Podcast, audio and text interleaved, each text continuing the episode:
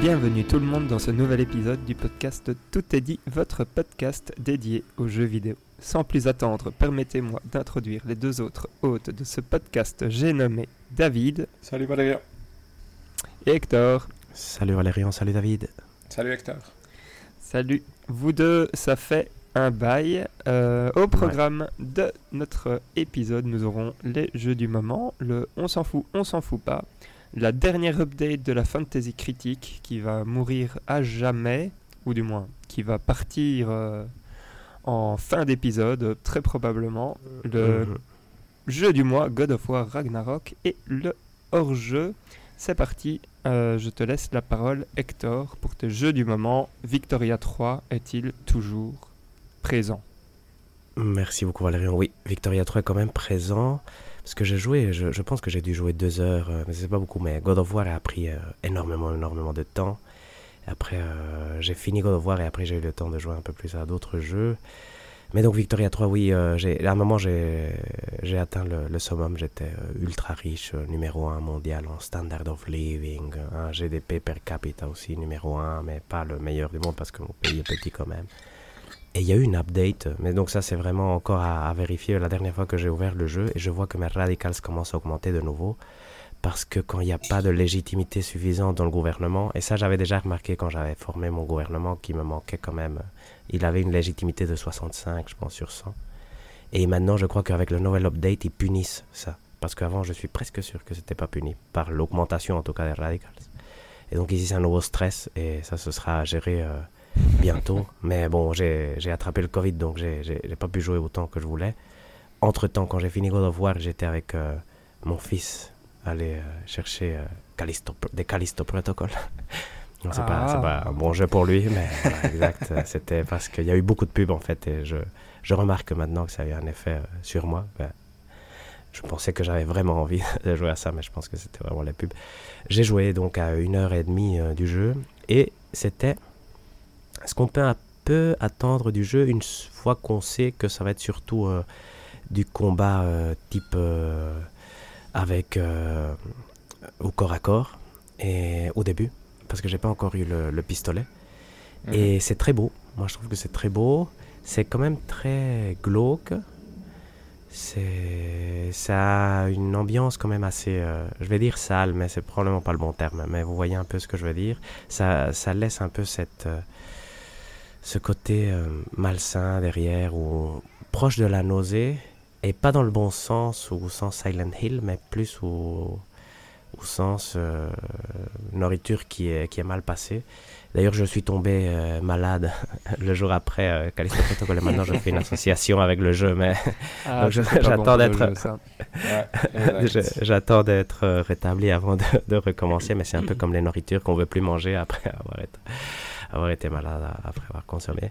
Et sinon ici, quand j'ai hier, hier et avant-hier, je me suis senti un peu mieux. J'ai recommencé à jouer à Horizon Forbidden West et euh, au début j'étais très enthousiaste et maintenant je suis euh, hater presque d'Horizon Forbidden West. Mais je ne sais pas où me situer. Je veux dire, euh, j'aime bien le jeu, mais j'aimerais l'aimer plus et je trouve qu'il qui a quand Hmm. même beaucoup de défauts.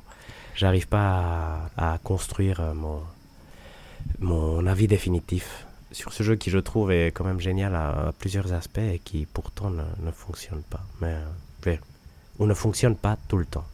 Mhm. Ça, ça, ça reste. euh, Et donc, ça a été ça pour l'instant.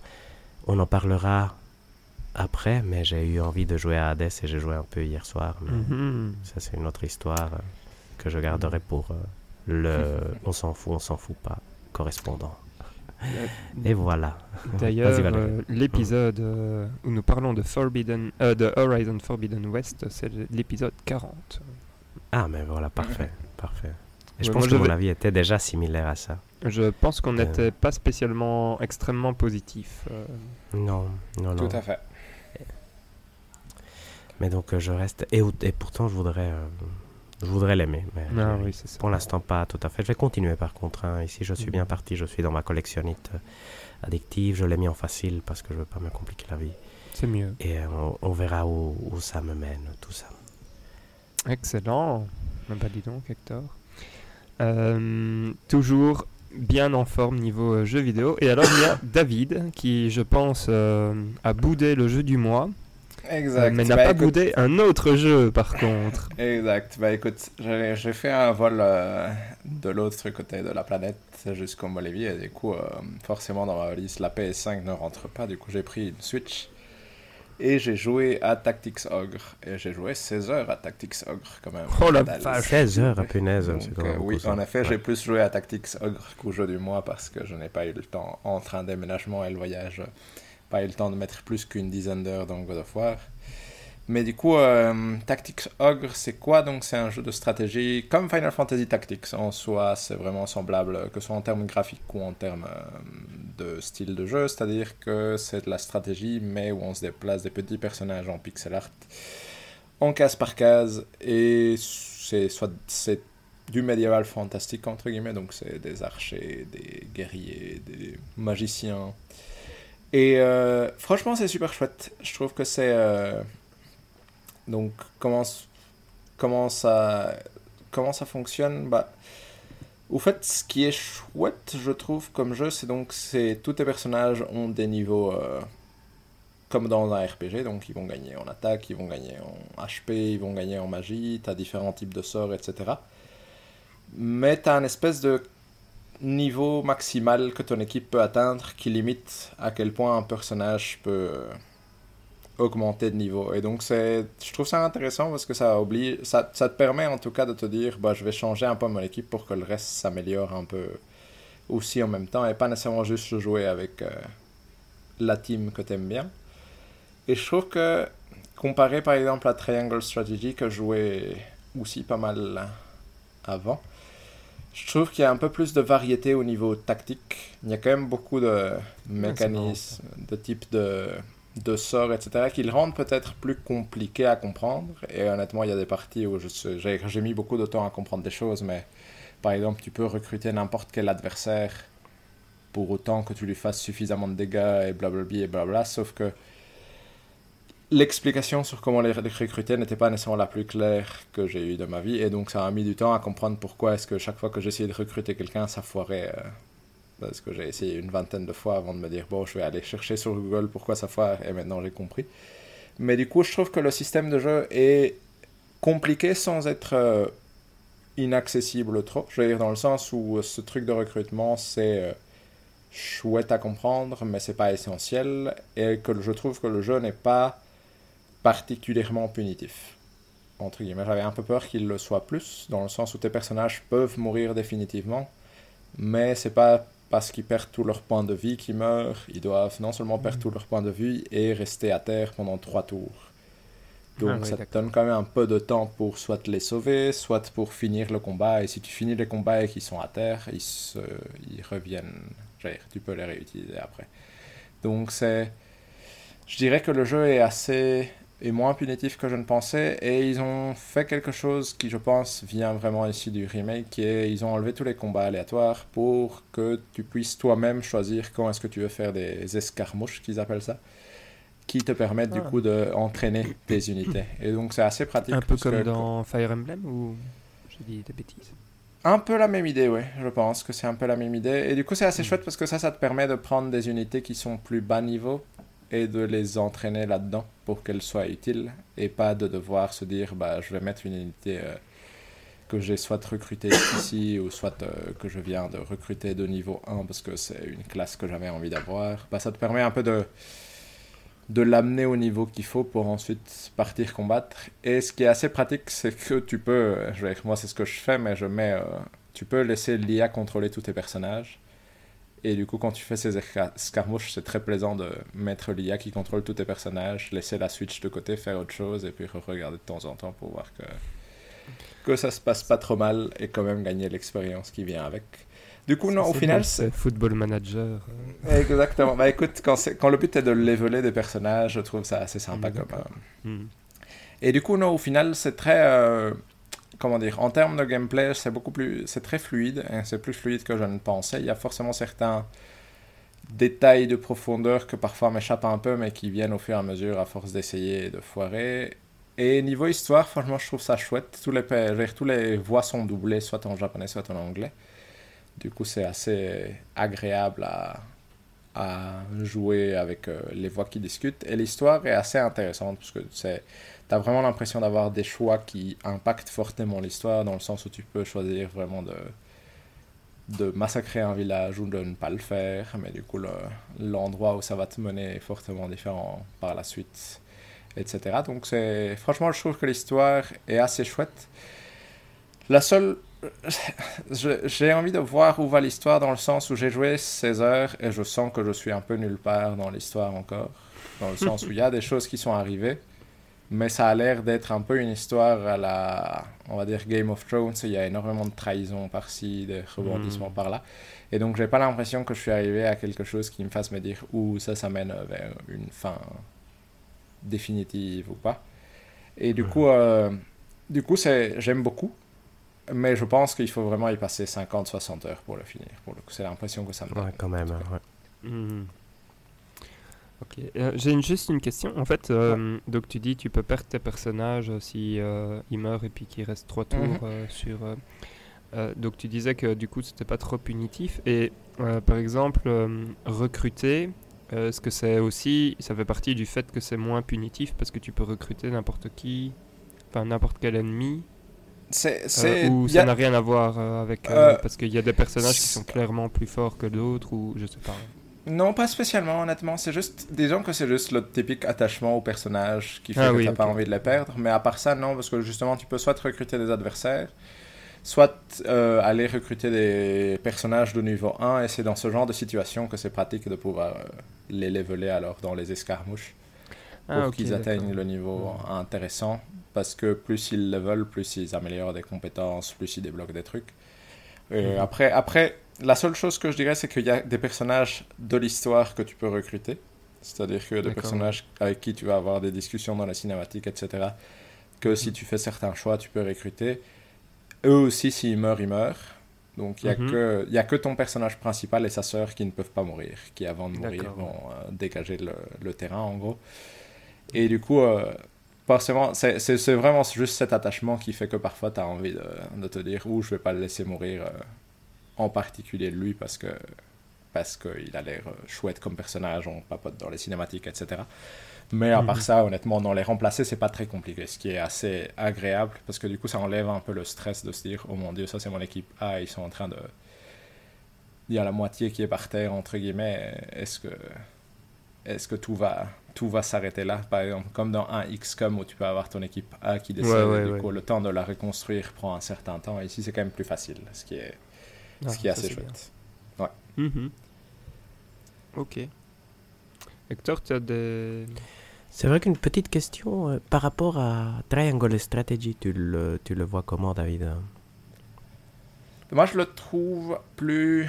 Hmm, plus compliqué ça, c'est clair. Je pense en termes de mécanique globale, si tu veux vraiment tout comprendre, c'est un peu plus compliqué, dans le sens où il y a plus de choix et de possibilités. Et je trouve que l'histoire, en même temps, va plus vite, mais ne change moins. Dans le sens où Triangle Strategy, je pense, prend plus son temps dans les cinématiques et tout ça, mais j'ai l'impression que l'histoire est plus claire et va clairement vers une direction plus euh, définie. Et donc, je vois plus ou moins comment Triangle Strategy va se finir, ou en tout cas, dans quelle direction ça va aller. Ici, j'ai vraiment l'impression que ça, ça risque d'être trop long pour que je le finisse en une seule en une seule joie, on va dire. Je pense que je ferai une pause à un moment et je reviendrai quelques, quelques semaines, mois plus tard pour le finir. Donc j'aurais envie de dire que pour quelqu'un qui n'a pas l'habitude, Triangle Strategy est probablement mieux parce que c'est plus simple, plus direct, et ça reste quand même euh, suffisamment compliqué, suffisamment chouette. Et je dirais que Triangle Strategy a peut-être un peu plus d'interaction hors combat que Tactics Ogre, dans le sens où Tactics Ogre, c'est vraiment des choix dans les dialogues, dans les cinématiques. Et dans Triangle Strategy, tu dois parfois explorer un peu la map, discuter avec les gens, et sur base de ces discussions, faire un choix qui implique de discuter avec tous les membres de ton équipe et d'essayer de les convaincre ou pas de, de certains choix, et ils peuvent accepter ou pas. Donc, j'ai l'impression qu'il y a un peu plus de variété dans Triangle Strategy qui est chouette aussi. Mhm. Mais les deux sont vraiment super chouettes pour le pour, je n'aurais pas joué 16 heures à Tactics Ogre si c'était chiant, et c'est vraiment très chouette. Perfect, ça. Parce qu'il n'a pas joué 16 heures à Final Fantasy XV. Euh, J'ai joué plus que 16 heures à Final Fantasy XV. Je sais, je sais, mais pourtant tu l'as quand même trouvé un peu chiant. Mais bon. voilà, c'était pour, c'était pour euh, transitionner parce que je pense qu'on a eu des nouvelles. Euh... Ben non, ok, je, je m'avance un peu trop. Euh, Hector, je pense qu'on va passer sur le on s'en fout, on s'en fout pas. Parfait, merci beaucoup Valérian. Donc on s'en fout, on s'en fout pas. On parcourt les news depuis la dernière fois qu'on s'est vu. Là, ça fait plus longtemps que d'habitude. Mais il n'y a pas eu énormément de news. On, je vous cite le point en question et vous me dites si vous vous en foutez aussi ou vous vous en foutez pas. Si un de vous s'en fout, on s'en fout tous. Le premier, c'est investigation sur les conditions de travail chez From Software. Ah. On peut s'en foutre. Euh, je pense que je vais dire on s'en fout. Mais... Ouais, je vais, je vais dire bien, pareil. Bien. Et pour les gens que ça intéresserait ou qui paraîtrait être un sujet intéressant, il s'avère que l'article ne dévoile rien de, de vraiment scandaleux. Mais apparemment, juste les salaires sont un peu moins bons que la moyenne, ce qui est un peu bizarre. Mais, mm -hmm. mais après, le, le nombre d'heures et tout ça semble raisonnable. Je veux dire, bah. c'était, on semblait à un article de, de scandale où il t'avait un interview il disait oui, bah, quand on doit finir le jeu, c'est vrai qu'on doit travailler plus, mais c'est pas du tout systématique. C'est essentiellement, mm. c'est essentiellement ça. ça L'enquête venait euh, parce qu'à un moment, euh, dans le site Glassdoor, je pense, ou l'équivalent japonais, je ne sais pas si c'est un site différent, il y avait eu des reviews négatives, je pense, par, en, dans la période de 2009 à 2014, je pense. Mais donc apparemment, ça aurait changé. Rien, rien de ultra scandaleux, honnêtement, si on lit l'article en, dé en, détail. Bien sûr, ce serait mieux qu'ils soient mieux payés, mais je pense. Mm. Dans, dans l'article, tu avais l'impression qu'ils étaient quand même contents. Donc, euh, donc très bizarre. Euh, à voir euh, s'il y a une suite. Et voilà. Ben, mais donc, euh, c'est bien qu'on se soit. Il n'y avait pas, pas grand chose à discuter non plus. Le deuxième point, par contre, presque interdit de s'en foutre, c'est les Game Awards, annonces ah oui. et vainqueurs. Effectivement, ça on ne s'en fout pas. Excellent, parce que, parce que voilà, je, je me suis réveillé ce matin pour parler de ça. Ben, c'est pas vrai, mais euh, voilà. Je pense que tu, es resté, tu es resté éveillé ce soir pour parler de ça. et donc, euh, qu'est-ce qu'on va d'abord dire? Il bah, n'y a, a, pas énormément. Surtout, euh, bon, c'est quand même. Les Game Awards, c'est quoi? C'est un événement. Si on devait résumer en utilisant la phrase cliché, c'est les Oscars du jeu vidéo. Et, mais, mais, subtilité, c'est une cérémonie comme les Oscars, mais il y a aussi des annonces de jeux. Et donc c'est et en fait les gens sont plus intéressés par les annonces exact. Que, que, les vainqueurs en général. Mais bon, il, y a un travail pour que ça s'équilibre, c'est vrai. C'est la, la la cérémonie était intéressante à regarder. J'ai un peu regardé à la va-vite le, le, matin après. Mais donc ce qui est important, c'est les vainqueurs. Bon, il y a deux gros vainqueurs, donc Elden Ring et God of War. Gros vainqueur Elden Ring parce que c'est le jeu de l'année, parce que c'est le meilleur réalisateur c'était un peu une évidence, mais on avait peur qu'avec God of War, qui, qui avait euh, soulevé un niveau de hype euh, assez surprenant, on puisse se retrouver avec le cas qu'on avait eu avec Red Dead Redemption 2 où God of War avait finalement gagné le jeu de l'année. God of War Ragnarok est quand même un grand gagnant de, de la soirée parce que je pense qu'il gagne 5 prix ou quelque chose comme ça. Mm -hmm. Et c'est donc c'est très bien. Et surprenant par contre là, c'est Stray qui gagne deux prix. Donc meilleur jeu indépendant et ça c'est ben voilà, ben, félicitations à eux, un jeu français d'ailleurs. Le jeu le plus des... joué sur le PlayStation Plus, si vous avez exact, passé le... exact. C'est fou. Tout à fait, c'est vrai. Donc ça c'est c'est vraiment ça, c'était une bonne recrue du PlayStation Plus effectivement. Euh, et après, bon, on peut passer aux annonces. Et là, c'est moi qui, d'une certaine façon, je fais comme un enfant euh, qui a la balle. C'est moi qui choisis. Euh, et après, si vous avez d'autres annonces qui vous, a, qui vous ont marqué, euh, vous, vous, me le dites. Mais moi, donc, euh, qu'est-ce que je soulignais? On en discute à chaque fois. Je, je, vous dis le nom et on en discute. Dead Stranding 2, qu'est-ce que vous en yes. avez pensé? Un bon truc quand même, non? C'était Ouais, bon, ça donnait envie. Bon trailer. Bon trailer, j'ai bien aimé. Très bon. Donc, belle ouais, annonce. Très... Voilà, non, temps fort, temps fort du Game Award. Ouais. On l'attend pour quand, plus ou moins? Tant qu'on y est euh, Fin 2023. Intéressant ça. Intéressant. Ouais, exact. Ouais, je dirais aussi fin 2023, honnêtement. Ah oui, vous croyez pour l'année prochaine? Moi j'aurais dit euh, 2024 du style mai, euh, mais, euh, mais c'est non, non. bien. Hiver, hiver 2023. C'est un jeu d'hiver. Oui, c'est vrai. Les c'est gens vrai c'est- pleurent beaucoup, ils sont tristes. Oui, c'est vrai. Personnage euh, jouable, euh, Léa Seydoux ou? Ah, les deux. c'est- Ah, c'est une bonne question. Les deux, je Les pense deux. que c'est. euh, Ouais. Ah, les deux. Lequel euh, un pourcentage plus important? Parce qu'effectivement, Euh, l'homme. probablement la moindre main. Ouais, je ok. dirais. Norman. Reedus, pardon? Non, c'est pas comme ça qu'il s'appelle. Euh, Si, si, si, Porter. Ah, Sam Porter Euh, Sam Bridges. Porter. Sam Bridges. Porter, merci. Ouais. Excusez-moi. Voilà. Et l'autre, c'est Fragile. Non, j'ai donc envie de jouer à Death Stranding 2 euh, aussi. Ça m'a Que donné j'ai envie téléchargé. On, pour- pour- le pourra, on pourra sortir l'épisode caché. Oui, c'est vrai. Oh là là, ça, sera non, le bonus. mais... le ouais, d'accord. Vous n'avez peur de rien, quoi. Exact. Il faudra beaucoup d'éditions, exactement. il Exact. faudra. Voilà, je vais passer au jeu suivant et là je prends au hasard encore une fois. Je vais prendre Hades 2 justement pour Oh, au hasard. référence. Ça, c'était la grosse annonce. Ça, c'était Ouais, pas mal, ça hein. c'était Ça, surprenant. c'était ouais, fou. exact. Ça c'était bien, c'était un bon début. C'était la première annonce euh, World Ouais, Premiere. exact. Ça, C'est c'était incroyable. ouais. Conférence et ça c'était un gros coup je pense euh, pour quand? Bah, l'année prochaine en early access Je- Ouais, ce sera peut-être mon premier jeu en early access d'ailleurs j'y réfléchis parce que Mhm. Ça donne ça un peu envie, en tout cas. intéressant Ça donne beaucoup envie. Dis pas un En, peu. en- bon, en ouais. early, ans- en early access, je voulais dire. Ça. Ah ouais, même. euh, Enfin, vu la qualité, euh, tu, tu... Enfin, voilà. Bref. ce serait chouette de suivre l'évolution je me suis dit et voir un peu euh, comment c'est passé parce que Hades est un jeu parfait entre guillemets donc ça c'est aussi un bon sujet de savoir qu'est-ce qu'ils vont faire pour le 2 La Et- mais qui sait- est hypée comme pas possible. ah, ça j'imagine effectivement D'ailleurs, euh, rien à voir, mais moi j'ai eu envie de l'acheter sur PlayStation pour euh, avoir le platine. Donc, Ah, allez là. Mais là, je pense que je vise trop haut et voilà. euh, Mais je et J'attendais les soldes, il n'y a pas eu les soldes, et donc ouais, bon, c'est pas, c'est pas très grave. c'est mes problèmes internes qui ne se réparent pas tout seuls. Et euh, petite question, beaucoup de mini-polémiques, ben, même pas polémiques, mais commentaires euh, socioculturels sur la question. C'est leur première suite. Qu'est-ce que vous en pensez?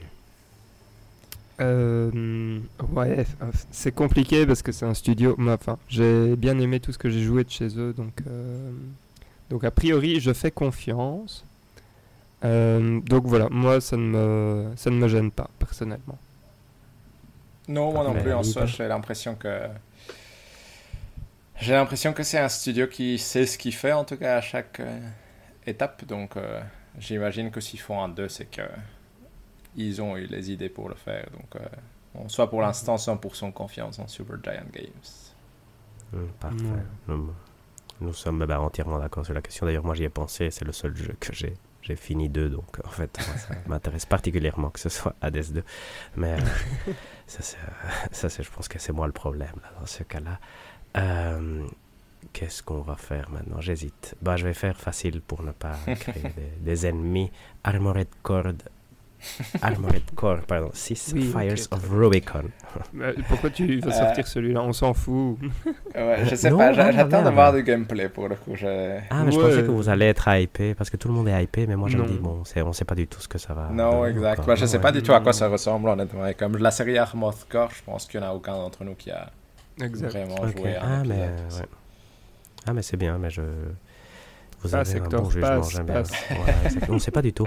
Est-ce que vous croyez, bah, prédiction métacritique comme ça de Armored Core 6 Bah, euh, 73. euh, Ah merde, non, non, non. non. Quand même. 78, moi je dirais, mais c'est parce que je ne sais pas à quoi ça va ressembler. moins de 85, ce serait déjà une grosse surprise. Mais- quand même, non bah, à voir, à voir, à voir.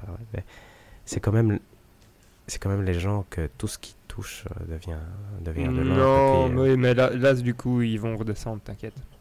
Mais c'est intéressant. Mais je, je suis euh, très, très content d'avoir votre avis un peu. Parce que tout, tout, le, tout l'Internet est plutôt. euh, non, comme si c'était vraiment euh, le Messie. Et moi, je me suis dit, mais Armored Core 6, euh, on s'en fout. Oui, on s'en fout. Mais donc. euh, un autre jeu qui divise, et donc c'est pour ça que je ne l'avais pas lancé, le, lui, celui-là. Mais moi, il m'a excité beaucoup. Comme ça, vous avez maintenant. On avait un truc. Ken Levine. Ken Levine's Ah oui. New Game. Mais ça, c'était, Judas. mais ça, Donc, c'était une annonce pour toi, Ouais. Hector. Ça, ça fait. euh, Ouais, ça m'a excité, moi. Et j'ai trouvé que le trailer, c'est. Tu fais ce trailer-là et moi, je- j'achète ton jeu. La musique, euh, cette musique-là, ce genre de rythme, j'ai- j'ai trouvé très réussi. Après, honnêtement, je pense qu'il faut faire euh, attention parce que beaucoup de bruit sur le développement, plutôt négatif en général, j'ai l'impression. Non? Donc, euh, Oui. Donc à voir, à voir. hein, Mais Moi, je suis Mais curieux. Ken moi, Levin, Ken Levin, Ken Levin, c'est un grand. oui. Ken Levin a fait un très bon jeu, Mais, euh, exceptionnel, non? Donc, euh, Mhm. Tout à fait. Et en soi, euh, il- moi, c'est, il avait toujours cette idée de faire des, des espèces de blocs narratifs qui mhm. fonctionneraient comme des Lego que tu peux agencer un peu comme tu Exact. veux. quoi. Du coup, euh, curieux de voir s'il a réussi à faire quoi que ce soit qui Ouais. fonctionne. qui de tient cette la tient route. façon-là. Ouais. Ouais. Exact. Non, ça c'est. En tout cas, on sait qu'il va essayer quelque chose, non? Donc ça c'est intéressant. Mhm. Et euh, pour quand lui Vous avez euh, supposition? Fin 2024. 2024. Ouais. Mhm. Ah, j'espère, euh, ouais, tout à fait. Tout à fait. Lui, c'est difficile à dire. Lui pourrait être un jeu qui, se, qui est repoussé euh, plusieurs fois, non? Ouais. Par contre, Probable. aussi, euh, petite, euh, pas polémique, mais point d'interrogation que le jeu a causé. Donc ce jeu est quand même sous la tutelle de Take-Two, parce que Ghost Mm. Story est un, un studio bah, plus petit, mais qui est quand même sous. Et Ils avaient détruit Irrational pour créer ce truc-là pour Ken Levin. Et euh, une question se pose, c'est que maintenant, euh, ce jeu-là, euh, tu mets Bioshock 3 ou le, numéro que tu veux, et ça passe tout à fait. Qu'est-ce Mhm. que vont faire les gens de Bioshock qui n'ont pas Ken Levin, créateur de Mhm. Bioshock, derrière, pour euh, légitimer leur jeu? C'est un peu bizarre, ça, je trouve. Parce qu'on sait qu'il y a un Bioshock en développement, hein, donc ça, c'est Oui, oui, pas qu'on qu'on suppute quelque chose. Mais donc ça, c'est un point aussi à... C'était une bonne question, parce qu'en soi, j'ai l'impression que les Bioshock n'étaient pas une série bien partie pour pouvoir faire des suites. Et le fait qu'il y en ait trois, c'est déjà pas mal, non? Mais c'est Mhm. pas, j'ai pas l'impression que c'est le genre de série où tu peux facilement sortir des épisodes euh, pour les vendre. Du coup, ouais, c'est une excellente question. J'ai aucune idée dans quelle direction Mhm. pourrait aller Bioshock 3. Mais c'est aussi... euh, Est-ce que Bioshock 3 est aussi sous la tutelle, tutelle de Take-Two Oui, non? Oui, aussi. D'accord. aussi. Donc Ouais. c'est ça qui est curieux et c'est ça qui est bizarre, c'est donc ces deux, deux jeux qui pourraient se marcher sur les pièces. Mais c'est vrai que là, en parlant, peut-être que ça pourrait être effectivement Bioshock 3, entre guillemets, donc qui ne fait pas suite à Bioshock Infinite, mais à Bioshock 2 et qui revient à Rapture. Et donc là, ça aurait peut-être un, Mm. un sens où le, le côté Bioshock, c'est vraiment cette, euh, cette ville sous l'eau qui, qui avait tant marqué euh, lors du premier jeu. Euh, je vais encore parler de une annonce, je pense, de mon côté. Une seule Et après, non, deux, deux, deux annonces nouvelles. Et Ah. après, on a eu des dates pour des choses qu'on avait déjà vues, dont on va aussi discuter. Donc, Ouais. Ou des trailers. Tu Donc, vas pas parler de Returnal, j'espère. euh, J'aime bien Returnal, effectivement, sûr. mais j'ai mais j'ai jamais pas vu l'annonce. Euh, Allons-y, Hector. Et 32 Go de RAM sur PC, je sais pas si vous avez vu. Bon, on s'égare, hein, s'égare. ouais. C'est puissant. Il y a une préquelle à Bayonetta, Bayonetta Origins, donc ça c'était surprenant. Donc à voir ce que ça donne, c'est curieux, c'est rigolo. Ça montre que. Nintendo reste euh, appuie d'une certaine façon euh, Platinum, ce qui n'était pas une certitude. Bayonetta gagne meilleur jeu d'action, je pense, donc ça c'est aussi positif. Donc ça c'est des bonnes nouvelles. Et sinon, moi je trouvais une annonce qui, qui valait vraiment la peine, c'était Earthblade, même si on connaissait déjà le jeu de nous. C'est le jeu qui vient après Céleste, donc par les créateurs de Céleste. Hmm. Et il appelle ça une exploration, un jeu d'exploration, donc à voir ce que ça donne. Et il insiste sur le fait que, que le terme lui tient à cœur et que c'est pas un Metroidvania, mais que lui considère que ce terme-là décrit mieux son jeu. Donc est-ce qu'il a un truc un peu nouveau? Il dit que son monde est seamless, comme il dit, c'est-à-dire sans temps de chargement, Mhm. c'est-à-dire euh, tout en un seul morceau. Donc ça, ça peut être vraiment, vraiment intéressant. Et Céleste était un jeu, un 10, comme, il- comme les Mhm. Américains disent. Donc euh, effectivement, euh, ça, y a rien à faire. euh, C'était un chouette trailer en plus. Ouais, Mhm. Ça, malheureusement, 2024. hein. 2024 et ouais, exact. Beaucoup de travail, j'imagine que ça a demandé. Et maintenant, on va passer à, à nos jeux dont on connaissait déjà presque tout et qu'on est tous contents. Je vais commencer par Street Fighter 6 rapidement, mais donc qui sort début juin. Est-ce que Mhm. vous êtes plus hypé, moins hypé, aussi hypé que Toujours autant hypé. Ben, very good, very good. Jeu du mois, c'est possible. Ouf, par C'est contre, non. possible. Là, attention, juin, juin, mois, de, mois du siècle. Parce que qu'est-ce qu'on a en juin? Final Fantasy XVI, ça vient dans le trailer. Et donc, c'est Euh, aussi en juin, le Toujours. 20 et quelques, 22, j'invente. Ouais, Ça donne toujours envie. ouais. Ça donne toujours envie. Ça va être un. Lui va faire plus que 90 sur euh, Open Critic. Je non? pense aussi, ouais. Mhm. Mhm, intéressant. Et un autre jeu qui m'a surpris et que je pense pourrait faire plus que 90 et qui sort aussi en juin, Diablo 4. C'est Oh fou. oui. Ici. Ça n'a aucun Mais sens. Diablo 4, euh, soyons honnêtes, euh, déjà la première fois qu'il l'avait montré, moi ça Mhm. m'avait excité. Je me rappelle que David, il avait été aussi un peu excité hein, Ouais, ouais, par ouais, l'annonce. Et euh, je le trouve magnifique, quoi. C'est un truc de dingue. Impressionnant. en fait. ouais. Ouais. Et toutes exact. les Et il y a eu previews des sont previews positives en plus. dithyrambiques, exact. Donc, euh, attention, attention avec Diablo 4, effectivement. qui Le mois être, de juin euh, va être euh, terrible. Ouais, exact, ça va être euh, super chouette. Je vais passer à Mars et un, un de mes chouchous, entre guillemets, même si je l'aime pas particulièrement. Mais voilà. Star Wars Jedi Survivor. Ah. Est-ce que vous avez pensé quelque chose de lui? Non. Mais moi, j'ai eu tellement de mal à Non, rentrer dans le premier que j'ai vous des mal à... haters, ok, Ouais, je ouais, comprends. ouais, je ouais. comprends. Ouais, on, devait, on devait le citer. Et c'est un bon jeu pour euh, Mars, soyons Ouais, honnêtes. tout à c'est fait. quand même. C'est un jeu qui se regarde, non? Qui se Et, regarde, euh, oui. Voilà. Et euh, Suicide Squad Kill the Justice League. Hmm, peu d'informations. Peu d'informations. Moi, je trouve que les graphismes sont impressionnants, mais c'est des cinématiques très Mhm. souvent, je trouve. Tout à fait. Et ici, c'était encore une cinématique. Le jeu sortirait en mai.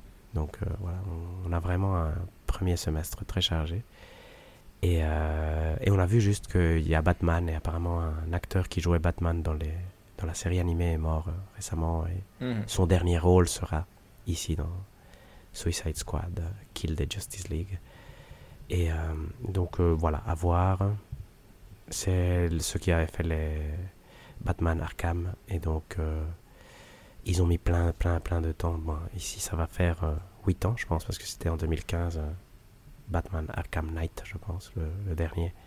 Mhm. Et donc, euh, et donc à voir ce que ça donne, effectivement. Mais euh, si ça marche pas, je pense que ça peut, ça peut faire très mal. Et moi, c'est tout ce que j'ai noté. Est-ce que vous avez Ah. des trucs euh, qui vont nous marquer? Valérie, on a... Bah, j'en Oui, ai, j'en ai deux, euh, très certainement. Vas-y, vas-y. Euh, Vas-y, euh, le, le premier, c'est c'est évident, c'est Vampire Survivors qui arrive sur euh, mobile. Ok, ok. Ça, ça, j'accepte, on va jouer dans le train, ça. mais parce que je suis gentil, voilà. Je veux dire, ça c'est l'addiction. Je veux dire, n'importe qui, mais sérieusement, hein, si n'importe qui a besoin euh, d'un substitut euh, sur une drogue, euh, vous prenez ça, c'est bon, hein, ça ira. Vous allez arrêter l'autre truc, il n'y a aucun souci. Non, et en vrai, sinon, il y a quand même Tekken 8. Ah oui, c'est vrai qu'il y avait Tekken 8. Ah oui. Tout à fait, mais c'est bien, c'est bien, c'est bien. Mais il n'y a pas eu de date? Il y a, de- y une date? Non. Non, on a, Il y a vu pas eu de plus de date. Tekken 8, c'est vrai, Non. c'est vrai. Mais c'est, je note, je sais, acceptable. Est-ce que vous avez pensé quelque chose de particulier sur Tekken 8 Euh, ouais, ça m'a donné envie aussi. Ah, C'est horrible. Est-ce que vous pensez qu'il sort euh, l'année prochaine? Bonne question. J'aurais envie de croire que oui. Oui, hein, ouais, euh, moi aussi. euh. Ça va être... Qui va être meilleur jeu de combat 2023 au GOTY si Street Fighter 6 et Tekken 8 euh, sortent et sont Street éligibles Fighter, cette année-là pour le coup. Mhm, intéressant, intéressant. Moi aussi, je pense, hein, je pense. C'est vrai que Capcom est quand même euh, une référence. Et voilà, moi, c'est tout ce que j'avais euh, au niveau des, des GOTY. Je sais pas si vous voulez rajouter quelque chose. Non, pour moi, c'est bien. Parfait. Non, non, ça va. Génial. Donc, le troisième point, et là, je, je vous laisse libre parce que je suis malade, sinon, je, je- peut-être que je, je ferais comme si c'était important. Mais euh, c'est un point Microsoft parce que les prix des jeux ont augmenté. Il y a eu plein de problèmes sur le rachat euh, d'Activision. Donc, euh, ça, on peut en parler si vous voulez. C'est à vous de dire. J'ai envie de dire... David choisir. J'aurais envie de dire, on s'en fout qu'on peut faire un rapide résumé, mais on Je pense aussi. Mais donc apparemment la FTC, la Federal Trade Commission, ça c'est le côté important. hein. Après les, prix ont augmenté, mais maintenant ça va coûter 80 euros pour nous probablement. C'est 70 dollars aux États-Unis, mais ici donc la Federal Trade Commission a décidé d'attaquer Microsoft en justice. Car euh, ils disent que si s'ils approuvent le deal du rachat, donc euh, d'Activision Blizzard, King, ça va vraiment affecter les compétiteurs et ça tant au niveau de vente de consoles que, que au niveau euh, souscription, donc type euh, Game Pass, et au niveau euh, cloud gaming. Et donc c'est assez, assez rigolo. Ils disent que un des, un des points, et ça c'est le point polémique entre guillemets, donc donc ça, c'est apparemment c'est grave. Hein. ça fait que ça va prendre plus de temps encore que ce qu'on avait prévu. Parce que bah, bah, c'est mal parti. Les États-Unis ne veulent pas que, que, le deal soit fait pour l'instant. Mmh. Et euh, un des arguments, et ça c'est la partie rigolote, c'est qu'ils disent, euh, en plus Microsoft a menti à la Commission européenne, mmh. parce qu'ils ont dit que qu'ils n'allaient pas rendre exclusifs les jeux Bethesda, et ils l'ont fait. Et donc ça c'est... Et après la Commission européenne a dit, nous on n'avait rien exigé à Microsoft d'exclusivité sur les jeux Zenimax Bethesda. D'ailleurs, on a signé l'accord euh, de façon tout à fait libre, ils peuvent faire ce qu'ils veulent avec. Et je ne sais pas si vous avez suivi la subtilité, c'est que Microsoft, quand ils ont présenté le cas à la Commission européenne, ont dit d'ailleurs, nous, on n'a pas l'intention de rendre exclusif les jeux Bethesda. Hmm. Et donc, euh, et c'est là que je pense que c'est là que joue la Federal Trade Commission, même si la Commission européenne a dit euh, on s'en fout que vous faites, ce que vous voulez. Donc, euh, c'est un peu ambigu. Et Bobby Kotick semble dire que ça va quand même marcher, mais donc je ne sais pas du tout quoi penser. Je pense que ça prend plus de temps que ce qu'on croyait. Mhm, on s'attendait plus que ce soit la Commission européenne que Bloc. Et donc ici, les... je ne sais pas si c'est le lobby euh, Sony qui a bien marché. Après, moi, je comprends. C'est vrai que si tu as le principal concurrent dont les rentrées d'argent sont des blocs A, B, C, dont A est le bloc le plus grand, et il y a un autre qui vient juste parce qu'il est riche et lui vole le bloc A, tu dis ça pose problème. Donc c'est ce qui est en train d'arriver d'une certaine façon. Donc euh, à voir, à voir, à voir tout ça. Et, je, si vous avez un avis, ça, ça m'intéresse quand même, même si on s'en foutait à, priori. Rien pour moi. Rien d'intéressant, non. Parfait, donc on va passer au brève. Est-ce que vous êtes d'accord? Oui. Nous sommes d'accord. Très bien, ben juste pour, sur le cas Game Cult, c'est pire que ce qu'on avait euh, parlé la dernière fois parce qu'ils les ont obligés de partir euh, le lundi d'après mhm. qu'on a enregistré le, truc. Donc ça c'est super triste, donc il n'y a pas eu d'émission de départ et tout ça, donc c'est assez moche. Euh, une, que, une rigolote de mon jeu préféré, Callisto Protocol proposerait apparemment des nouvelles animations de mort avec le Season Pass. Ah, ça fait polémique. Ça, ça, fait j'adore. C'est ça. Vas-y Valérie. Euh, je... Non, non, non, euh, mais je, veux dire, en fait, je sais plus qui avait mis ce, ce truc-là sur le, sur le Discord, ah. mais enfin, quand je l'ai vu, je me suis dit, c'est quand même sidérant euh, le business model qu'il y a derrière, de penser, et les enfants, nous allons faire un season pass et nous allons rajouter euh, voilà, des scènes de mort. Ouais, c'est vrai que c'est. C'est, enfin, ouais, c'est tout ce qui va mal, quoi. c'est, horrible. C'est vrai que le côté euh, sociologique derrière est fascinant.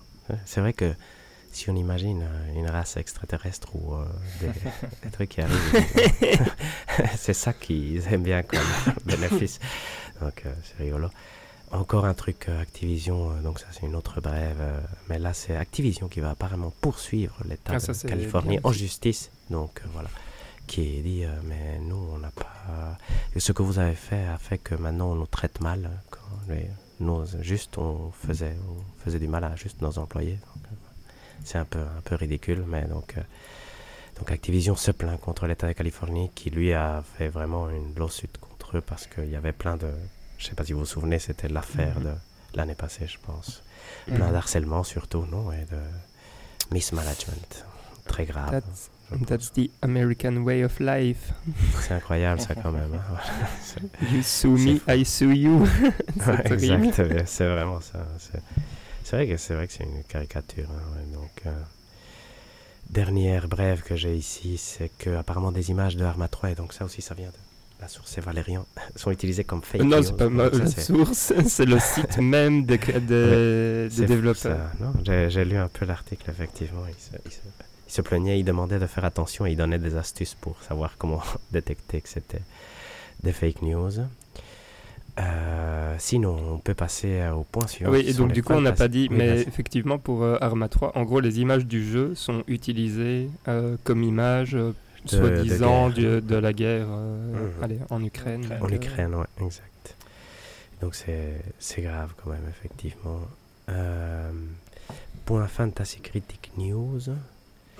Moi j'avais noté que plus rien n'importe, mais en fait euh, maintenant je me suis réexcité parce que l'année prochaine approche. Ah, voilà, donc je, pourrais, je dois penser à mon draft et on vient de ça c'est rigolo, on pourrait parler.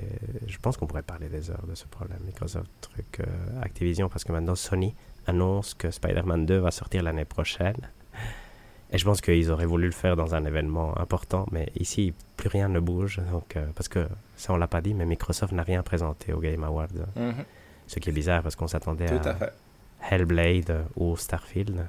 Et donc les deux, ça a un peu gâché euh, le jeu vidéo, cette tentative d'achat, pour l'instant en tout cas. Après, ça, peut, ça va peut-être le rendre meilleur, ça je ne sais pas. Mais, mais donc voilà, Spider-Man 2 sortirait apparemment en automne. Mais comme on n'a pas de date, pas de trailer, nous on n'y croit pas forcément. Mais après, euh, est-ce que vous allez le drafter? Ça dépend. mais pas dans euh, les premiers choix, je pense. Exactement. Exact, exactement. On va essayer de faire une God of War à la David. euh, Exactement. Mais voilà, moi j'ai tout dit pour l'instant. On peut peut-être euh, parcourir une dernière fois la fantasy critique avec David. Tout à fait. Heureux coup, vainqueur. euh, on peut, je pense que maintenant elle est clôturée, si je ne dis pas de bêtises. Tous les jeux Elle est qui clôturée. ont sorti euh, sont sortis. Et donc euh, les deux derniers achats de Valérian qui étaient euh, Front Mission First Remake Excellent. pas du tout fonctionné. Un 66,9 de moyenne. C'est bizarre ça, mais ça passe. Exact. Et Dragon Quest Treasures qui a 74,5 qui lui rapporte 4. C'est nul. Exact. Et du coup, au total, ça donne euh, 138,9 points pour Valérian. Ce qui le place en troisième position dans le classement de l'année. Ensuite, Hector, Hector qui lui a tenté avec Ship of Fools de acheter Ouais, c'était pas. Une dernière dernière C'est un chance. mauvais achat. C'est c'est pas un mauvais achat qui a 77,8. Il s'en est voulu de ne pas avoir acheté, euh, comment ça s'appelle Hector? Scarlet. Chain Ruins, c'est ça Yeah, ou non? Euh, C'est je crois, ouais, exact. Qui vient d'avoir 91 sur Open Critic. et Ouais, Chain Echoes, voilà, Chain 91. Ah oui, oui. Chain. Ouf, ça, ça m'aurait, euh, ça m'aurait guéri du Covid direct. Aïe, aïe. Et du coup, est-ce qu'il y a quelque chose d'autre qui est sorti chez Hector? Je Non, je Non, mais il y avait Pentiment Il qui y a fait quand même super beau point, Ouais, Ouais, ça c'est pas ça- mal. qui est à 85 Pokémon. points.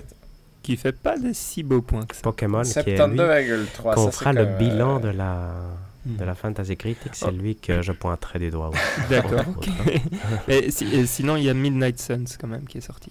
Ah, oui, oui, vrai. oui, c'est Et ça. c'est un bon ça truc. que je me ouais. disais. Et qui a eu 82 quand même, hein, des critiques Mhm. euh, qui étaient plutôt positives en général. Ça donnait un peu Mhm. envie, en tout cas de mon côté. euh. Ouais. Mais euh, forcément, ça rentre dans la pile de jeux qui donne envie, mais que je ne jouerai probablement pas. Et tout ça donne pour Hector un total de 186,5 points, ce qui le place en deuxième position. Et de mon côté, bah, moi j'ai eu euh, The Callisto Protocol qui est venu faire de la merde avec 69,8 finalement Mhm. donc ce qui m'enlève 0,2 points.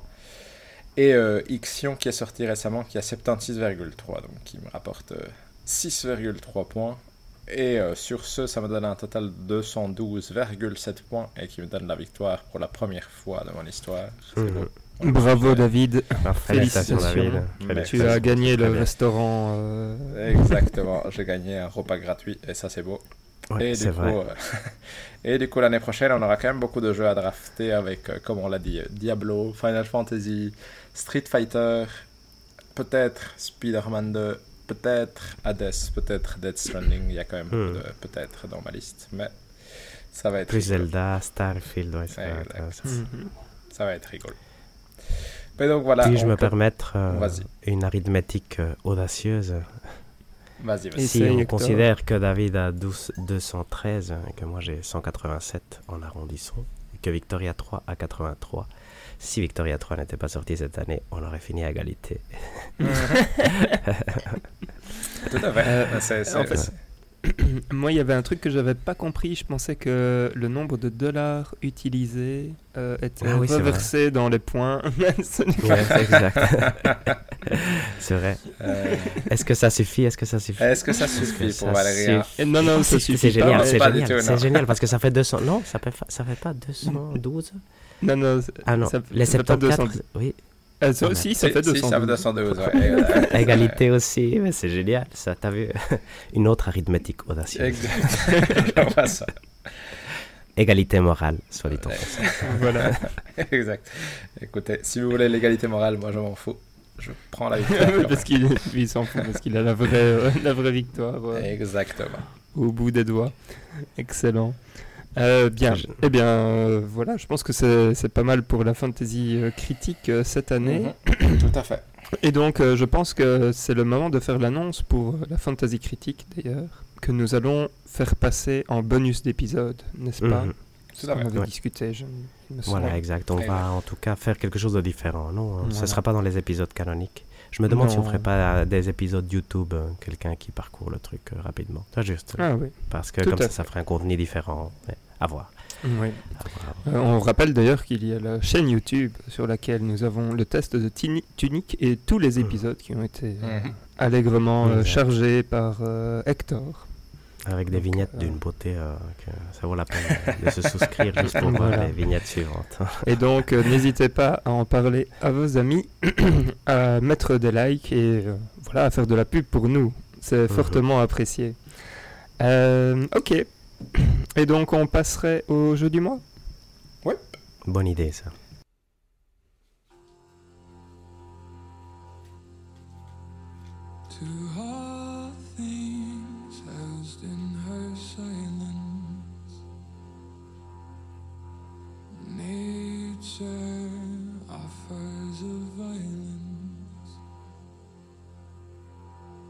bear that keeps to his own line.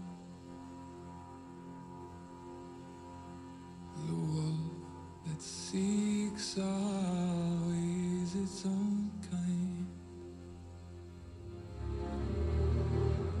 The world that hardens is a harsher winter.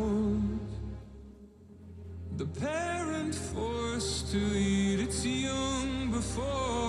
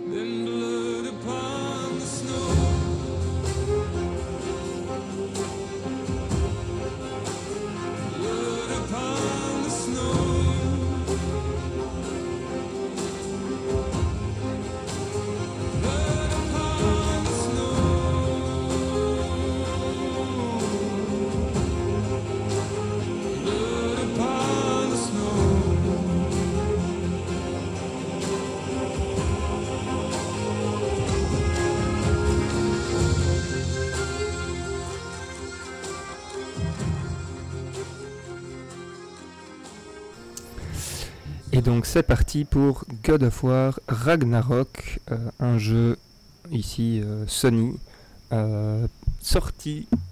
Oh Et là maintenant je bafouille en novembre En octobre En novembre, oui, 9 novembre. Le 9 novembre, merci, merci beaucoup Hector. qui est donc sorti en novembre, qui est notre jeu du mois qui aura pris un peu plus qu'un mois et demi du coup. Qu'est-ce que c'est God of War, je ne vais pas faire un grand grand pitch, je vais juste euh, lancer un peu euh, l'idée, si ça ne vous dérange pas, et puis après je propose qu'on se lâche sur le jeu. Euh, donc c'est exactement la suite du premier. Ça a lieu trois ans après les événements du, du premier God of War, le reboot qui a eu lieu en 2017. 2018, Euh, je 2018. 2018, merci, excusez-moi. voilà, bah, ça c'est quand on est mal préparé, on est mal préparé et donc euh, on fait que des bêtises. Et donc euh, on reprend les aventures avec euh, Atreus et Kratos qui sont euh, pour l'instant euh, pourchassés par Freya, vu qu'on a tué son fils euh, dans le précédent épisode. Et euh, on commence le jeu avec une petite discussion avec euh, Odin et Thor, principalement avec Odin, qui lui souhaite éviter Ragnarok, qui est littéralement la fin du monde, et veut faire la paix avec Kratos. et donc l'histoire va commencer quand Odin et Thor vont partir et Kratos et Atreus vont décider d'aller à la recherche de Tyr qui, selon la prophétie, est censé les euh, mener au combat justement contre Odin. Euh, et voilà. Et donc après, ça va être euh, une grande, grande épopée. Je pense que c'est le, le bon mot euh, à dire. Il va se placer- passer plein de choses. Et on en a pour une bonne trentaine d'heures pour le terminer. Ouais. Et donc, euh, David, malheureusement, ne l'a pas fini. Donc, je ne sais pas encore à quel point on va Ah, se merde, permettre c'est vrai. de spoiler. Ah, non, non, non, Ça, c'est allez-y- mon allez-y dans le seul spoil. Moi, souci. Ouais, Moi, ok. j'ai- Moi, essayé de faire. Je savais que je ne le finirais pas. Et du coup, j'ai été lire un peu un livre sur les Vikings pour essayer d'amener un peu de. Ah oui, mais voilà. Ah L'intellectuel. Voilà, euh. Voilà, podcast. exact. Sachant que je ne finirai pas, voilà, c'est tout ce que j'ai fait. Mais moi, je me suis arrêté à une dizaine d'heures, donc, Ça euh, pipe. Donc il, me manque, euh, il me manque quand même une bonne partie, mais n'hésitez pas à y aller dans le spoil, c'est pas Mais, donc, je, je pense que ça peut être euh, intéressant de commencer par ton avis, euh, David, Hmm, et puis que nous brodions euh, dessus pour aller peut-être un peu plus loin, vu Tout que euh, Hector et moi l'avons terminé. Moi, j'ai quand même une question à vous poser. Euh, vous l'avez joué en quel niveau de difficulté? On euh, normal, je question. pense. En normal pour David? Hector? Moi, j'avais toute un, une euh, étude philosophique à faire sur le niveau de difficulté pour l'épisode précédent que j'ai oublié. Moi, j'ai choisi Give Me Grace, qui est donc euh, facile. Je veux dire, il y a Euh, un plus facile le- encore, mais voilà. Ah oui, c'est le, le premier, c'est quoi? C'est Give Me Story ou un truc comme ça? Ouais, Give Me Story, Give Me Grace, Give Me Balance, Mhm. je pense, qui est le Mhm. normal. Donc, euh, Bah, je vais. euh, euh, moi, à un moment, je me suis dit que si je continuais en normal, je ne le finirais pas euh, temps pour le podcast. Donc, je vais passer en Give Me Grace comme Hector pour pouvoir le ah, parfait, finir. voilà. C'est ce Donc, que je voilà. me suis dit aussi, que je ne le finirais pas si je, je le mettais en normal. Exactement. Donc, euh, aucun, aucun scrupule, mais, mais comme ça, c'est bon à savoir. Donc, vas-y, David, dis-nous tes, enfin, donne-nous tes impressions euh, Euh, de tes 10 heures euh, à God of War Ragnarok. Mais je dirais que les impressions sont pas si différentes de la dernière fois en tant que telle, vu que je n'ai pas pu jouer euh, tellement en plus. Mais c'est. euh, je dirais que c'est un jeu qui sait faire des mises en scène très impressionnantes, mais dont je trouvais le rythme entre ces séquences de mise en scène très impressionnantes un peu trop lent et un peu répétitif et un peu. Comment dire Je trouve que par le côté. euh, même si c'est, on est d'accord que c'est un setting tout à fait euh, fanta- fantastique et, euh, et irréaliste, mais ça, par sa représentation qui est très euh, réaliste, ces graphismes qui sont très beaux, etc., qui avait quand même des choses qui faisaient qu'il y avait un contraste entre ce qui se passait au niveau gameplay et ce qui se passait au niveau graphisme, on en avait déjà parlé la dernière fois, entre des environnements qui font vraiment se demander qui peut vraiment vivre là-dedans parce que entre lancer sa hache sur une rondelle pour faire bouger tel truc pour pouvoir accéder à tel niveau, on se demande comment, pourquoi, pourquoi on aurait designé cet endroit comme ça.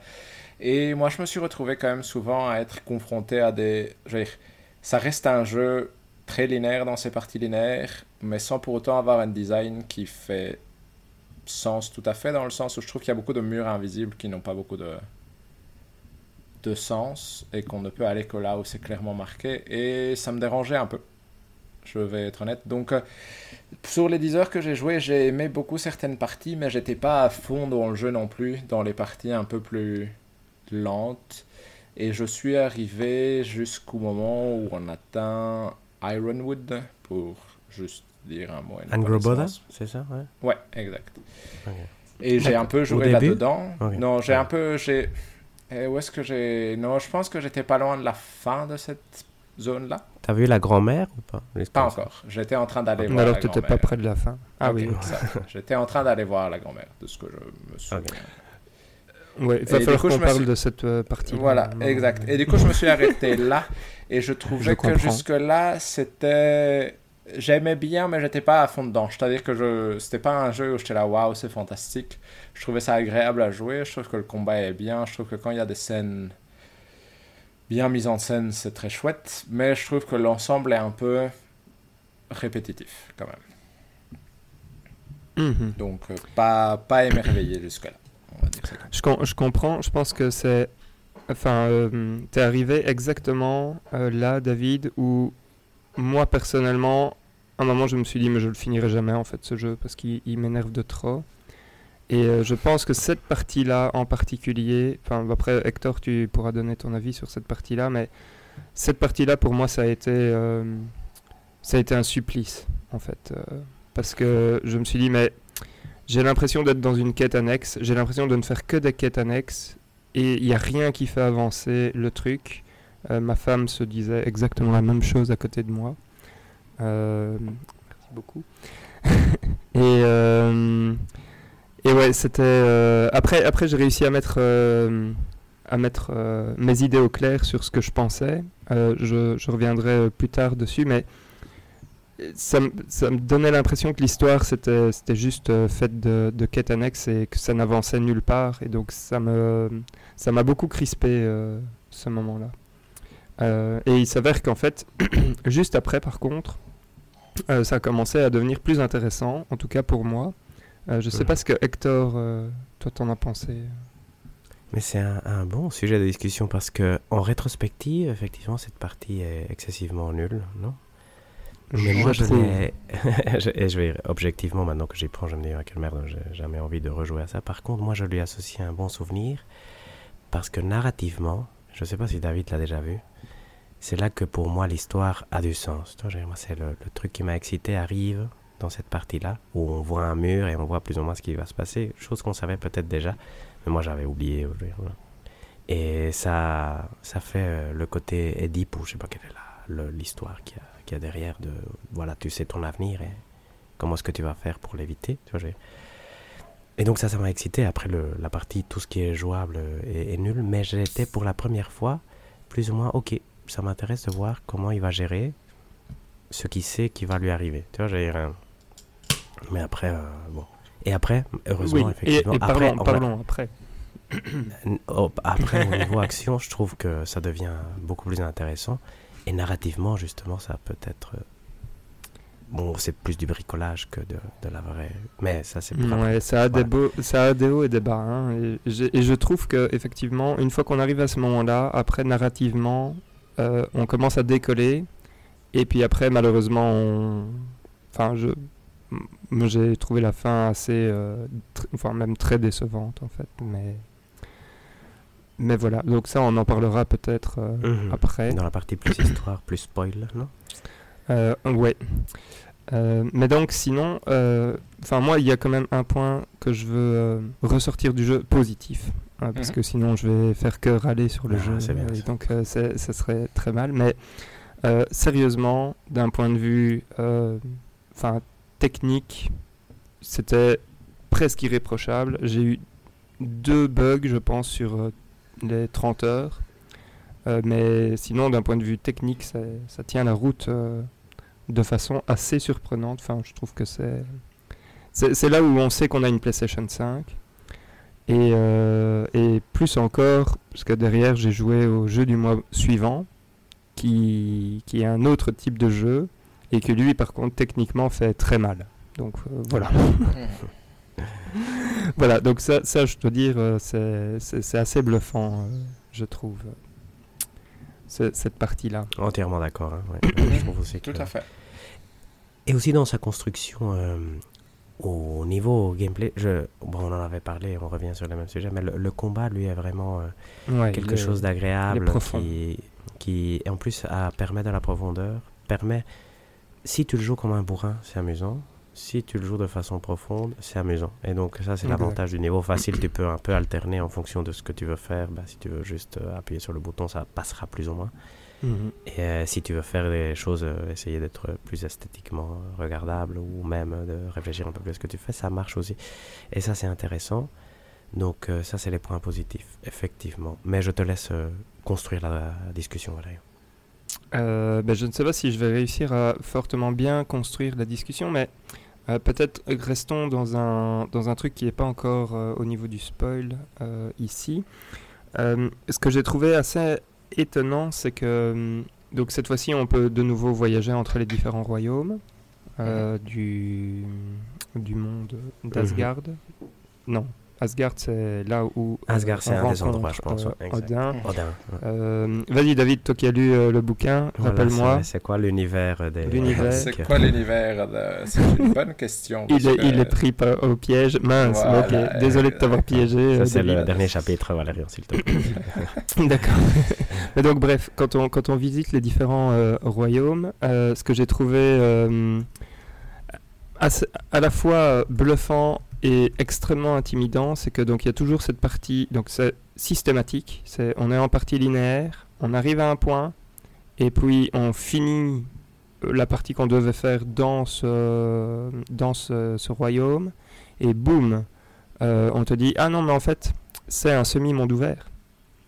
Et donc systématiquement dans chaque royaume, sauf peut-être euh, deux, si mes souvenirs sont bons, c'est quasi que des mondes ouverts enfin des semi-mondes ouverts, je veux dire, euh, parce que c'est mhm. pas non plus euh, du pur monde ouvert, mais ça s'ouvre euh, d'un point, enfin, mais ça s'ouvre à un point où c'est immense, quoi. Et donc tout est tout est trop grand en fait. Mais ça c'est mon problème, hein, parce que il y a des gens qui vont adorer effectivement d'un point de vue par exemple direction artistique, etc. C'est c'est magnifique, mais moi à la fin j'en avais marre que ce soit tout le temps le même truc ou ce soit ah et maintenant c'est ouvert, tu peux aller euh, à l'autre bout euh, du truc si tu as envie, euh, etc. Et donc voilà, donc je, sais pas ce que, ce que toi t'en as pensé Hector, ou même toi David, je pense que tu as eu le droit d'en visiter probablement un ou deux, comme ça. Oui, c'est... C'est vrai que... Mais au fait, moi, ce qui m'embêtait surtout, c'est que je trouvais que ça cassait le rythme un peu. Et du coup, euh, je pense pas que ça me donnerait envie d'y retourner. J'avais pas l'impression que God of War était particulièrement un jeu qui me donnerait envie de retourner quelque part juste pour réexplorer euh, une région parce que ça s'était ouvert. Et là, sur les deux parties, en effet, il y a deux zones que j'ai pu faire. Je me suis un peu forcé à faire les quêtes pour voir à quoi elles ressemblaient. Mais je trouvais pas non plus qu'elles étaient. Je, je trouvais qu'elles étaient sympas, mais sans plus. Donc je suis pas sûr que ça me donnait envie de les faire toutes, par exemple. Hmm. d'un point de vue euh, quantité de quêtes à faire, je trouve que là c'est raisonnable parce qu'il n'y en a mhm. jamais plus que deux, j'ai l'impression. Euh, mais c'est de nouveau, c'est dans un dans un truc immense où tu, enfin voilà, tu vas effectivement perdre 5 heures euh, en quête annexe entre guillemets dans, dans chaque royaume quoi. Mhm.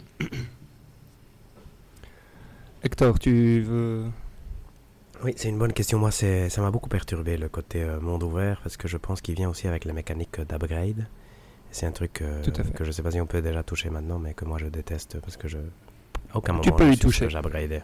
Vas-y. Carré, carré, X, carré, carré, X. On s'en fout. À chaque fois, il y avait un petit signe d'exclamation, j'y allais, j'appuyais le bouton et à la fin, je ne savais pas quel pouvoir j'avais, j'appuyais les boutons au hasard et à un moment, j'ai eu un, un rat. Ben, le... C'est pas un rat, c'est un écureuil. Euh, nordique. Qu'est-ce que je sais qui te donne de la vie. Et ça, j'étais content parce que j'avais compris plus ou moins comment l'activer. Mais par hasard, hein, parce que j'appuyais carré trop longtemps et il m'a donné de la vie. Mais ouais, c'est Et ça, je trouve que ça vient avec le monde ouvert et c'est complètement inutile. Et j'en avais déjà. C'est complètement inutile. Moi, j'ai pas trouvé l'utilité. Mhm. Et on en parlait déjà la fois passée de ce. de ce truc où il. que ce genre ne marche peut-être pas. Et moi, je trouve qu'effectivement, c'est un genre qui ne marche pas. Et moi, je l'ai fait on en avait parlé la fois passée, j'avais dit, euh, je n'arrive pas à me retrouver avec les quêtes annexes. Il s'avère que la première que j'avais faite, c'était une, vraiment une fetch quest classique de va tuer Mhm. trois trucs euh, et ces trucs. Et donc je me suis dit, c'est Oui. ça, je j'en fais plus aucune. Et j'en ai fait une par hasard parce que ça semblait importante. Une où il y a la méduse géante, je sais pas si vous l'avez fait, Oui. qui s'envole euh, Mhm. dans les airs. Ouais. Ça, c'était acceptable. Je me dis, si les autres sont de Mhm. ce niveau-là, ça peut être peut-être plus intéressant, mais j'en ai fait plus aucune, je crois. Ok, ouais, mais m- moi non plus parce que faute de temps, mais je pense qu'il y en a une autre qui est intéressante, qui arrive plus loin. Donc attention, mini spoil. À un moment, il y a un type qui se sacrifie entre guillemets pour qu'il se passe quelque chose, et en fait, Mhm. euh, tu vois qu'il apparemment il n'est pas mort, et donc tu peux essayer d'aller le sauver. Euh, Celle-là avait l'air d'être plus intéressante dans le sens où bah, Ah pas mal. une sorte d'attachement avec le personnage. Mhm. Enfin, je dis une sorte d'attachement parce que, enfin, je sais pas si vraiment il y a beaucoup de personnages avec lesquels on peut s'attacher dans ce jeu-là, mais, mais donc, euh, donc voilà, donc celle-là avait l'air d'être plus importante que d'autres. Je sais pas si tu vois de quoi je parle, Hector. Pas tout à fait. et J'aimerais bien après dans la partie non spoil que tu me dises exactement parce que. Dans la partie full spoil, c'est ça Ouais. Exact. Je, je suis Ok, ok. con, ouais, voilà. Je suis malade. Non, non, il y a pas de- a- oui, non malade, j'aurais fait pareil. Il n'y a pas de problème. Euh, voilà. Et donc, moi, il y a un truc que je veux, euh, qui là, ça va pas spoiler euh, rien du tout, qui m'a euh, frappé, c'est je me suis, je me suis cru dans un Marvel en fait. Je sais pas si vous avez eu cette impression-là, mais euh, je me suis dit en fait, il y a, toute cette mise en scène qui est, euh, exceptionnelle, parce que là, il faut pas, euh, enfin, il y a, pas à dire. Et à côté de ça, il y a des dialogues qui, me faisaient rouler des yeux où j'étais là genre mais c'est pas possible qu'ils parlent comme ça. Enfin, je me rappelle. oh, là, j'ai un problème, c'est que je me rappelle pas assez du premier, mais j'ai pas l'impression que le premier essayait autant euh, entre guillemets d'être cool. Euh, je sais pas Mm. très bien cette sensation Marvel que j'arrive pas bien à définir, mais où j'ai l'impression que le jeu essaye d'être cool en, en faisant des, des, des blagues autoréférencées, des trucs comme ça, et, et, et ça, ça me sort mais complètement de l'expérience. Enfin, je sais pas si, si vous, vous avez ressenti ça, ou c'est peut-être que moi. C'est une bonne remarque. Moi, j'ai un défaut là-dessus.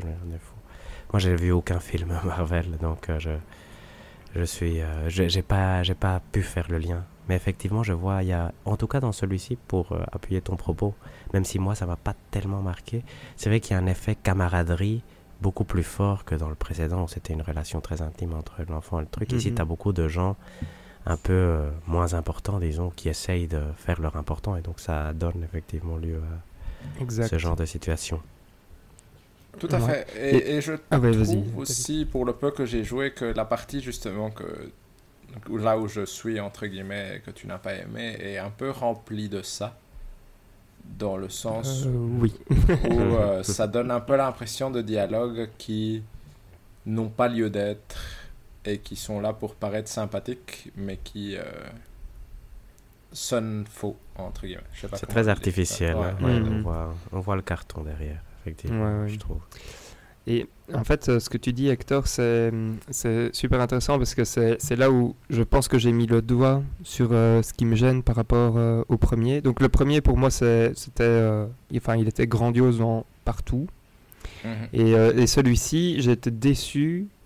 Donc techniquement, jouabilité, pas de problème. Je me suis juste senti fatigué parce que c'était trop grand, ce genre de choses. Et l'histoire ne m'a pas, euh, ne m'a pas accroché. Et donc c'est là où je vais faire le lien avec ce que tu disais, Hector. C'est finalement, j'ai l'impression que c'est une question de, et là je vais utiliser un anglicisme parce que je sais pas comment on dit ça en, en français, mais euh, de scope entre les deux, où ici, le scope est trop grand. En gros, ils veulent raconter une histoire épique où ils doivent faire intervenir plein de gens, comme tu disais Hector. Donc il faut faire intervenir euh, Freyr, euh, le frère de Freya. Odin, Heimdall, euh, Trude, Tyr, Ragnarok, ouais, euh, Ang- Angoboda, enfin je sais Ouais, jamais bien le prononcer. Bref, il y a tous ces gens-là qui doivent apparaître, donc il faut leur créer un début, il faut leur faire une conclusion, et ça va, c'est tellement grand que du coup on s'attache à quasi aucun de ces personnages-là. Enfin moi à part Freya, euh, tous les autres ils peuvent clamser, euh, je, enfin voilà. euh, il n'y a, y a pas de relation qui se crée euh, vraiment. Mhm. Alors que dans le premier, finalement, l'histoire était juste simple. C'est un père, son fils, qui vont verser les cendres de, de la mère, de la femme, de, la plus haute montagne. Enfin, je veux dire. Et donc, du coup, euh, l'histoire du premier est super simple, euh, se base juste sur euh, la relation entre les personnages, comme tu disais, Hector, et du coup, n'est pas complexe. Et moi, me donnait vraiment cette idée d'avancer. Et donc, quand tu prenais du temps pour aller explorer, etc., t'avais pas cet, cet effet genre, ouais, mais ça va être la fin du monde ou un truc comme ça. C'était juste, bah oui, pourquoi pas. hein. Enfin, je veux dire, on, on est juste, euh, c'est un chemin, quoi. C'est, c'est, Mhm. voilà, c'est l'histoire. C'est comme ça qu'on forge voilà, aussi. C'est comme On ça qu'on forge euh, allez, euh, la relation entre les personnages, etc. Donc tout, tout était tellement plus focalisé sur un seul point que j'avais l'impression que, que tout rentrait bien dans ce moule. Alors qu'ici, bah, justement, à cause de cette histoire trop complexe, bah, euh, tout ce qui est annexe était là genre bah ouais mais ça c'est de l'annexe. Et, même parfois des parties de l'histoire où j'étais ouais on dirait qu'on est en train de faire une quête annexe alors que il y a des choses plus importantes qu'on devrait faire. Enfin voilà. Et donc ça c'est vraiment mon gros reproche que, que je vais faire au jeu. Euh, c'est le, point euh, noir euh, comme je l'ai comme je l'ai vu ici. Mais bon c'est voilà. Après ça se défend mais Mhm. Moi, de, mon côté, Ouais. si je peux, ah oui, euh, Ah si oui. je, euh, je peux intervenir, c'est, euh, je, je trouve que Valérian a, a tout à fait raison, mais moi, je, j'ai, j'ai un avis un peu différent, qui Mhm. est que quand j'ai, j'ai vraiment détesté les premières heures, je crois. Non, j'avais dit, il y a un moment où je- j'ai vraiment Mhm. détesté le jeu, et après, euh, c'était devenu amusant, de nouveau détesté, ainsi de suite. Je trouve que le nombre de puzzles diminue avec, euh, quand on est en ligne droite. En tout cas, moi, je l'ai fait en ligne droite, hein, donc... euh, exact et ça, c'est un, un gros avantage. Et en ligne droite, c'était un- une montagne russe. Pas désagréable, honnêtement. Moi, à la fin, j'étais euh, j'étais excité quand même par, euh, par les moments forts de l'histoire, même si, comme je le disais, j'ai cru un moment que ça allait faire quelque chose d'intelligent narrativement. Bon, je sais pas moi qui va juger si c'est intelligent ou pas, mais en tout cas, ça m'a déçu, moi. Comment. euh, tu vois, La il fait des constructions que tu te dis, ah oui, je vais... même euh, la construction, tu... je, je sais pas si on peut spoiler. Oui, euh, si, je pense qu'on va y aller. Euh, Voilà. David, si tu n'as pas envie d'écouter, tu, tu bloques ton casque. On va essayer de Mais- pas trop trop. Voilà. Mais, mais je pense qu'à un moment, euh, il faut qu'on y aille parce que c'est, enfin, c'est tout est dit, hein, on dit tout. Ouais, donc, euh, voilà. Donc aussi, Non, chers non, auditeurs, c'est le moment. euh, hein. On, on- on y va, on se lâche parce que sinon, on- c'est trop difficile de mettre des filtres partout. Voilà, merci Valérian. Et donc à un moment, donc Atreus voit dans un mur que l'action qu'il va entreprendre, c'est-à-dire aller voir Odin, va tuer son père.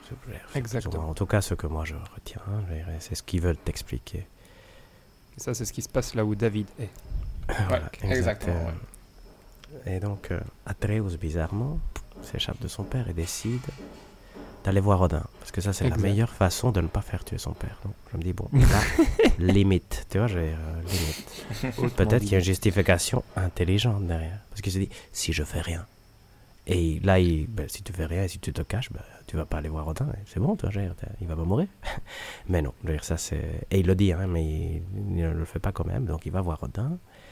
Et donc ça devient. ben, c'est excitant. Et après, ce côté euh, prophétique, c'est un peu, bah, chacun fait ce qu'il veut, c'est notre destin. Et tu te dis, bah, il y a quand même un. À un moment, il va y avoir un, rebond- un rebondissement sur cette question. Tu vois, c'est- Mhm. c'est le, le truc, le Exact. je sais plus lequel c'est. hein, Édipe, je pense que c'est celui qui, le père voit qu'il va tuer son fils et donc tue son fils, mais son fils ne tue pas et à la fin il le tue. Tu, te dis, il y a moyen, il y a moyen de faire un truc intéressant. Mais à la fin, non. Ben, ben, voilà. Et donc, il y a- y plein de petites constructions, tu te dis, ouf, ça va être génial, et après rien. Mais ouais, c'est ça. mais donc, euh, ça, c'était le, le truc que je voulais aborder maintenant. Et après, je sais pas si on rentrera dans dans d'autres détails de l'histoire. Mais, mais voilà, moi, ça m'avait beaucoup perturbé, Non, ce côté-là. T'as as, tout, à, tout à fait raison. C'est vrai que c'est- c'est un truc. Et donc désolé David, mais tu te Mhm. dis. Hein. Et, et- et effectivement, moi aussi, c'était le seul, le seul truc qui me tenait un peu où j'étais là, genre. Mais donc, si la prophétie dit que euh, voilà. Et que là, à chaque fois, il dit Ah oui, non, mais en fait, euh, je le fais, mais c'est pas à cause de la prophétie, Mhm, c'est parce ouais. que c'est le meilleur choix sur le moment. Et donc, à chaque fois, ils font ça. Et à la fin, bah. euh, On s'en fout de la prophétie. on s'en fout de la prophétie, et, mais, mais c'est, on s'en fout de la prophétie. Il n'y a pas de, euh, enfin, il y a, il y a pas de réflexion sur comment échapper à son destin, ce genre de choses. Et Non. c'est, c'est, euh, ouais, et je, je comprends tout à fait euh, ce que tu dis, Hector. Et effectivement, moi, c'est une des raisons pour laquelle la fin me, enfin, est plate. C'est parce que c'est, ça, hein, c'est amener euh, crescendo sur euh, regarder tout ce qui est en train de se passer. C'est exactement comme ça que la prophétie euh, va se réaliser et puis bah non elle se réalise pas point fini merci euh, d'être passé Ok. par là euh. donc voilà Et- désolé David de te Non, gâcher non, ça mais c'est très bien. Assez spectaculaire pour y arriver. mais Ouais. voilà. oui c'est très très spectaculaire Et question, est-ce que ça a fini en... dans le Ragnarok lui-même, c'est-à-dire la... oui. Ragnarok a lieu Ragnarok qui apparaît. Oui, oui. C'est un monsieur d'ailleurs. hein. C'est un monsieur fait. Ok. C'est un monsieur. Géant. C'est un oui, monsieur géant. hein, je peux, je peux vous amener mon fun fact euh, principal. fun fact numéro 1 de David mon livre, parti. Je suis Ragnarok. c'est- Je, je voulais savoir c'était pourquoi le Ragnarok entre guillemets vu que C'est la fin du espèce de- voilà c'est la fin du monde et ça commence par un hiver éternel et du coup j'ai lu mon livre Fimbulwinter c'est pas éternel hein, c'est 3 ans je pense voilà je vais vous amener un fun fact intéressant c'est que dans les dans les années dans le 6e siècle dans le 500 et quelques il y a eu beaucoup de chez les pays nordiques il y a eu beaucoup de les historiens ont remarqué qu'il y avait beaucoup de terres qui étaient abandonnées c'est-à-dire des champs des euh, Mm. des trucs qui avaient donc des endroits où les gens habitaient de base et qui étaient délaissés.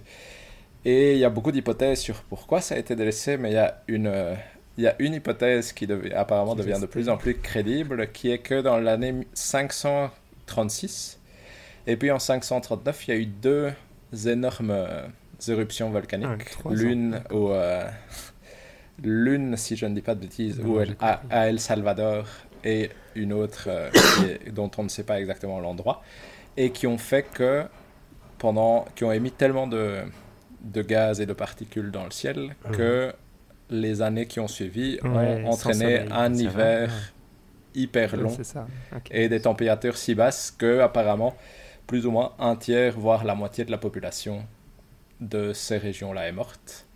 Et du coup, c'est ça qui est rigolo, c'est que ça, c'est quand même très fort lié à la façon dont le Ragnarok et le début du bazar marrant, est décrit. Dans, et donc, Mais- il y a cette idée de euh, géomythologie, entre guillemets, qui est... euh, Mhm. les gens ont vraiment vu ça comme la fin du monde, parce que ça n'avait pas de sens. Et Mhm. euh, c'est un hiver éternel qui leur est tombé dessus, entre guillemets. Mais donc, euh, du, du coup, en fait, on va renommer tes fun facts en euh, scientific fact. Euh, Donc, c'est en Voilà, gros, tout à fait. on Et va prendre, on va et- et- prendre et en gros, la, la mythologie qu'il y a- et on va vous dire scientifiquement euh, vraiment ce qui se passe derrière. Voilà, c'était mon Voilà, argument. et du coup, apparemment, la température est genre descendue de 2 à 4 degrés, Ouais, plus ou moins, sur Terre euh, à Ah, wow. cause de ce Mhm. truc. Et du coup, ça a mené à ces... Voilà, c'était mon, Ouais. mon C'est fun rigolo, ça. fact. euh. Ouais, parce que le Fimbulwinter, c'est c'est- normalement c'est un hiver de 3 ans sans, soleil- Mhm. sans soleil, et donc c'est exactement la période que tu dis, juste wow. après euh, effectivement une éruption volcanique, donc sans soleil, bah oui, c'est à cause de... Enfin ouais, c'est c'est assez rigolo, euh, quand tu l'as dit, j'étais là genre bah voilà, ça y est, c'est parti. C'est rigolo. C'est intéressant. Très bon Ouais. fun fact, euh, David, excellent. exact. Euh, Et apparemment, apparemment ce- les effets de ce bazar ont duré plus ou moins... je veux dire, les effets intenses ont duré 3 ans, mais euh, les effets long terme ont duré jusqu'à 80 ans. Ouais, bien Donc, sûr. euh, mais voilà, je trouvais ça rigolo. Je trouvais ça intéressant. C'est rigolo. Mhm. Euh, je sais pas si, si vous voulez parler un peu des, euh, des antagonistes un peu. Ah, que je ne- vas-y, ça peut être- Allez-y, parce que moi j'ai pas... Ouais, désolé, Personnellement, euh, j'ai pas beaucoup d'aperçus des antagonistes. Bah, toi, t'as vu Odin, t'as vu Thor, Oui. et il y a me aussi Heimdall que tu n'as pas vu Heimdall, en ouais. fait. Ouais, euh, exact. Donc, euh, Et donc, euh, enfin, je sais pas ce que, ce que toi t'en as pensé, Hector. Vas-y, euh, lâche-toi. Mais je, je peux, voilà, je peux me lâcher. Il y a premier, premier point, je, je lâche en désordre parce que je suis un très mauvais orateur, mais euh, Odin fait un coup euh, de traître très fort, qui est un Très, des très points fort. clés de la de l'histoire. Que nous n'allons euh, pas spoiler celui-là, parce que- voilà, exact. Allons, vas-y, vas-y. Et Oui, vas-y, ça- vas-y. Dis-le comme ça, ça- au moins on je peut, en peux parler. Oui, oui, mais il faut Mais donc, euh, parler nous, de tout. au, au- au début du jeu, on va chercher Tyr et tout le monde est surpris que Tyr soit, soit vivant. Soit et Tyr est un Ah oui, pardon. personne. Non, exact, mais qu'il soit vivant aussi parce qu'il dit ça, c'est bizarre, il aurait dû être mort ou je sais pas quoi. non Mhm. Euh, et, euh, et il est euh, un personnage qui a, qui a un traumatisme. Non, donc c'est- non, clairement, tu vois, c'est, il veut plus faire la guerre. euh, il est, Mhm, Tout à fait. c'est un peu une chochotte, effectivement. Si, je sais pas si le terme est admis. hein. Non, ouais, il est, Dans il le est pas podcast. admis, mais Mhm. Voilà, on se comprend. on- C'est notre vocabulaire C'est voulait, un lâche, quoi. voudrait être meilleur. Voilà, c'est Oui, voilà, lâche. en fait, c'est un lâche. Un lâche. euh, Vis-à-vis de tout ce qui est raconté Voilà. de lui, c'est Voilà. pas lui, quoi. Voilà, Voilà. exact, exact, exact. Il s'avère, et donc ça c'est le point, le retournement de situation incroyable, Que que, je trouve décevant à plusieurs euh, moments. C'est pas Tyr, c'est Odin. Voilà. voilà. Exactement. Ah, ok. Et donc, euh, et donc c'est décevant. Pourquoi? Parce que le personnage de Tyr, tu te dis, ah, c'est un personnage intéressant. Tu vois, c'est le dieu de la guerre, Oui. il est non violent. euh, bon. Mais en fait, c'est un traître. Donc tu, tu te questionnes quoi quand tu t'étais dit, euh, c'est- ce serait bien d'écouter les gens non violents. La réponse du jeu, je dis pas que C'est- le jeu est en train de donner des, des leçons de morale, c'est non. Il faut pas, il faut le tuer avant qu'il tue ton meilleur ami? Oui, là je spoil pas. Mais, euh, donc ça, de ce côté-là, cet antagoniste-là, après, le personnage d'Odin, il, il fait plus ou moins bien son boulot. C'est un vieux qui essaye de convaincre Atreus d'être son ami et qui le fait euh, de Plutôt façon bien. très classique. euh, voilà, et bien. La recherche du savoir euh, Absolument. universel, Euh, absolu. universel, absolu. non, non, non, absolu, je pense que c'est mieux. Ouais. Par- euh, oui, je me souviens plus exact des termes, mais c'est intéressant. un- Mais après, euh, encore une fois, un point qui ouvre une porte intéressante et qui se ferme mal ou de façon facile, si pas mal. Mhm. Mais voilà. Mais je trouve que Euh, Odin mhm. est, est pas le, le pire. Je trouve qu'il est assez bien amené. La première scène avec Thor dans Ouf. la maison est moi. franchement. Mais ça, il n'y a pas à dire. Les deux débuts des jeux, donc le, celui de Mhm. 2018 et celui-ci, les débuts sont. Boccato di. Cardinale. ouais. Mhm, Ouais. Et, et donc la présentation de, de, de Odin est vraiment impeccable. Euh, et sa fin est classique, mais en même temps, Mhm. ça marche. Ça marche, ça marche, effectivement. Voilà. Non, Odin n'est pas. Les- En fait, finalement, après, il y a, il y a Thor qui est le gros antagoniste, qui n'est pas un si antagoniste, parce que comme Odin est le plus antagoniste et qu'il n'aime pas Thor, Tout à fait. à la fin, Atreus est ami avec Thor, même sans être ami. Je veux dire, il y a un peu cette relation euh, de on n'est pas amis, mais on est amis. C'est parce qu'il est ami avec la fille. Voilà, et parce qu'il est voilà, très ami avec la fille. Une relation qui se construit probablement avec des quêtes annexes que moi j'ai pas fait, donc on était amis un peu sans Hmm. raison. Tu vois, mais- Oui, voilà. Mais euh, pareil, parce que moi à ce moment-là, je suivais le- la trame principale et effectivement, du coup, tu passes euh, deux missions avec elle et voilà. Bref. Voilà, exact. D'ailleurs, euh, petite parenthèse, il y a la maman aussi, bon, l'épouse de Thor, Ah oui. qui à un moment devient ton amie. Ça, j'ai j'ai jamais compris. Toi, j'ai- Oui, plus random que coup, tout. elle- ouais, ouais. alors que, bah, qu'avant, elle ne te parle pas. elle- Non, à chaque fois que tu passes, elle te dit euh, casse-toi, euh, t'as rien à faire là. Et puis d'un coup, oh, triste. Meilleur ami, voilà, exact. Je suis sûr qu'il y a une quête annexe qui doit expliquer ce truc parce que ça n'avait aucun sens. ça, Je ne sais même pas s'il y a une quête annexe, mais je pense que ça c'est vraiment lié à ce côté. On doit présenter plein de personnages et on doit leur donner une fin et finalement Mm. il y en a trop et t'arrives pas à le faire sur. euh, Ouais. Allez, Oui, sur c'est dommage. 30 heures quoi. En fait, clairement, on voit que c'était deux jeux. hein, donc, euh, Ouais, ouais, ils ont clairement. décidé de Ouais. faire un seul. Et, euh, parce que bon, il n'y a pas non plus un moment clair où tu pouvais arrêter le premier jeu, probablement. Donc, Exact. c'est une discussion qui s'est faite. hein, mais, mais tu comprends leur, leur problématique de ce côté-là. Et ça fait un hybride un peu trop grand et parfois narrativement. euh, euh, Mhm. comment c'est fragile ou euh, pas instable plutôt non? Euh, C'est ça. et Mais donc parlons Heimdall- de Thor. ouais. Ah oui, et où ah, oui, ah non, de Thor, de Thor, de Thor, c'est vrai que ouf, ou Heimdall. Heimdall, j'ai- Heimdall? Est détestable au point euh, classique parce que c'est un blond euh, qui te hait euh, quand t'es Atreus. Moi, j'aime pas Atreus, soit dit en passant, mais bon. Euh, lui je suis d'accord. À un moment, il faut lui, et on lui donnera la médaille euh, du personnage le plus chiant euh, de l'année, je pense. Ouais, Est-ce qu'on a ce, soit cette, en- euh, Un ado, c'est difficile de le rendre attachant, j'ai l'impression. Non, c'est faux. attachant. Alors, je vais être, euh, je vais vous dire, moi, j'ai plein d'ados en face de moi euh, tous les jours. et ils sont Ouais, superbes, mais j'ai jamais vu un gamin comme ça. Il est insupportable, est Exactement. détestable. Mais donc, il y a Heimdall qui est. Lui a bien servi parce qu'à un moment, euh, pour sauver Atreus, tu dois tuer Heimdall. Ça, c'est un, Yes. des moments. C'est un des parties que j'ai préféré. Parce que je me suis j'ai envie de tuer Heimdall. Et là, c'était le vieux God of War. tu vois. À un Exact. moment, t'arrivais et il fallait tuer Heimdall. Et c'était We don't care, we don't give shit. Oui, et on le tue. Exact. mais et, et alors, je sais pas si tu as trouvé ça, Hector, mais euh, enfin, euh, parce que tu dis le vieux God of War. En fait. Heimdall, il est détestable comme Hermès l'était. Oui, exact, mais c'est Mhm. ça. Et c'est vraiment ça. Hermès, il était casse. Enfin, je veux dire, il était détestable du. La première fois que tu le voyais, t'étais là genre c'est qui ce, enfin ce personnage euh, horrible? Et Heimdall c'est ça. C'est Et exactement donc ça. à la fin, c'est vraiment une tête à claque et à la fin, tu dois le déchirer et et t'y vas quoi. Mhm, Mais ça fait plaisir. Honnêtement, Et donc, ça, et donc ça fait plaisir et en même temps, ça te fait mal parce que tu es là genre ah donc t'es es heureux parce que le personnage est hautement Mhm. détestable et en même temps tu réalises la prophétie. Enfin donc c'est c'est Oui, encore dans c'est ce vrai. moment où tu es là genre ouais c'est parce voilà, que c'était nécessaire mais Mhm. en même temps voilà et donc à sur ce fait. moment où ça va jouer quelque part et bon, voilà Et- et- désolé d'avoir spoilé cette Il n'y partie a pas de souci, mais, mais par rapport au vieux God of War, en tout cas, si ça ressemble à ça, il y a quand même un plaisir très viscéral. de- Ouais. ça Mhm. c'est très viscéral ouais. C'est la violence fait art, entre guillemets. C'est c'est la Exactement. conclusion que j'étais arrivé à, à l'époque. Ouais, euh, mais donc ça c'est chouette. Et je trouve d'ailleurs, pour revenir à ce point, le jeu euh, balance et à la fin n'arrive pas à une belle conclusion là-dessus, mais entre être le vieux God of War et être le nouveau God of War. tout à fait Et quand il fait ça, moi ça m'a excité. Après à la conclusion, je n'ai pas compris si c'était exprès ou juste un- une erreur, mais il le fait quand même euh, assez explicitement par moment. Et à un moment, tu as l'impression que ça va être ok. Bon, maintenant, je suis le vieux God of War. Et par contre, ça n'arrive pas non plus à 100% Non. être ça, mais c'était. Il y, avait, y avait des, des, des trucs jouissifs de, de ce côté-là, je trouvais.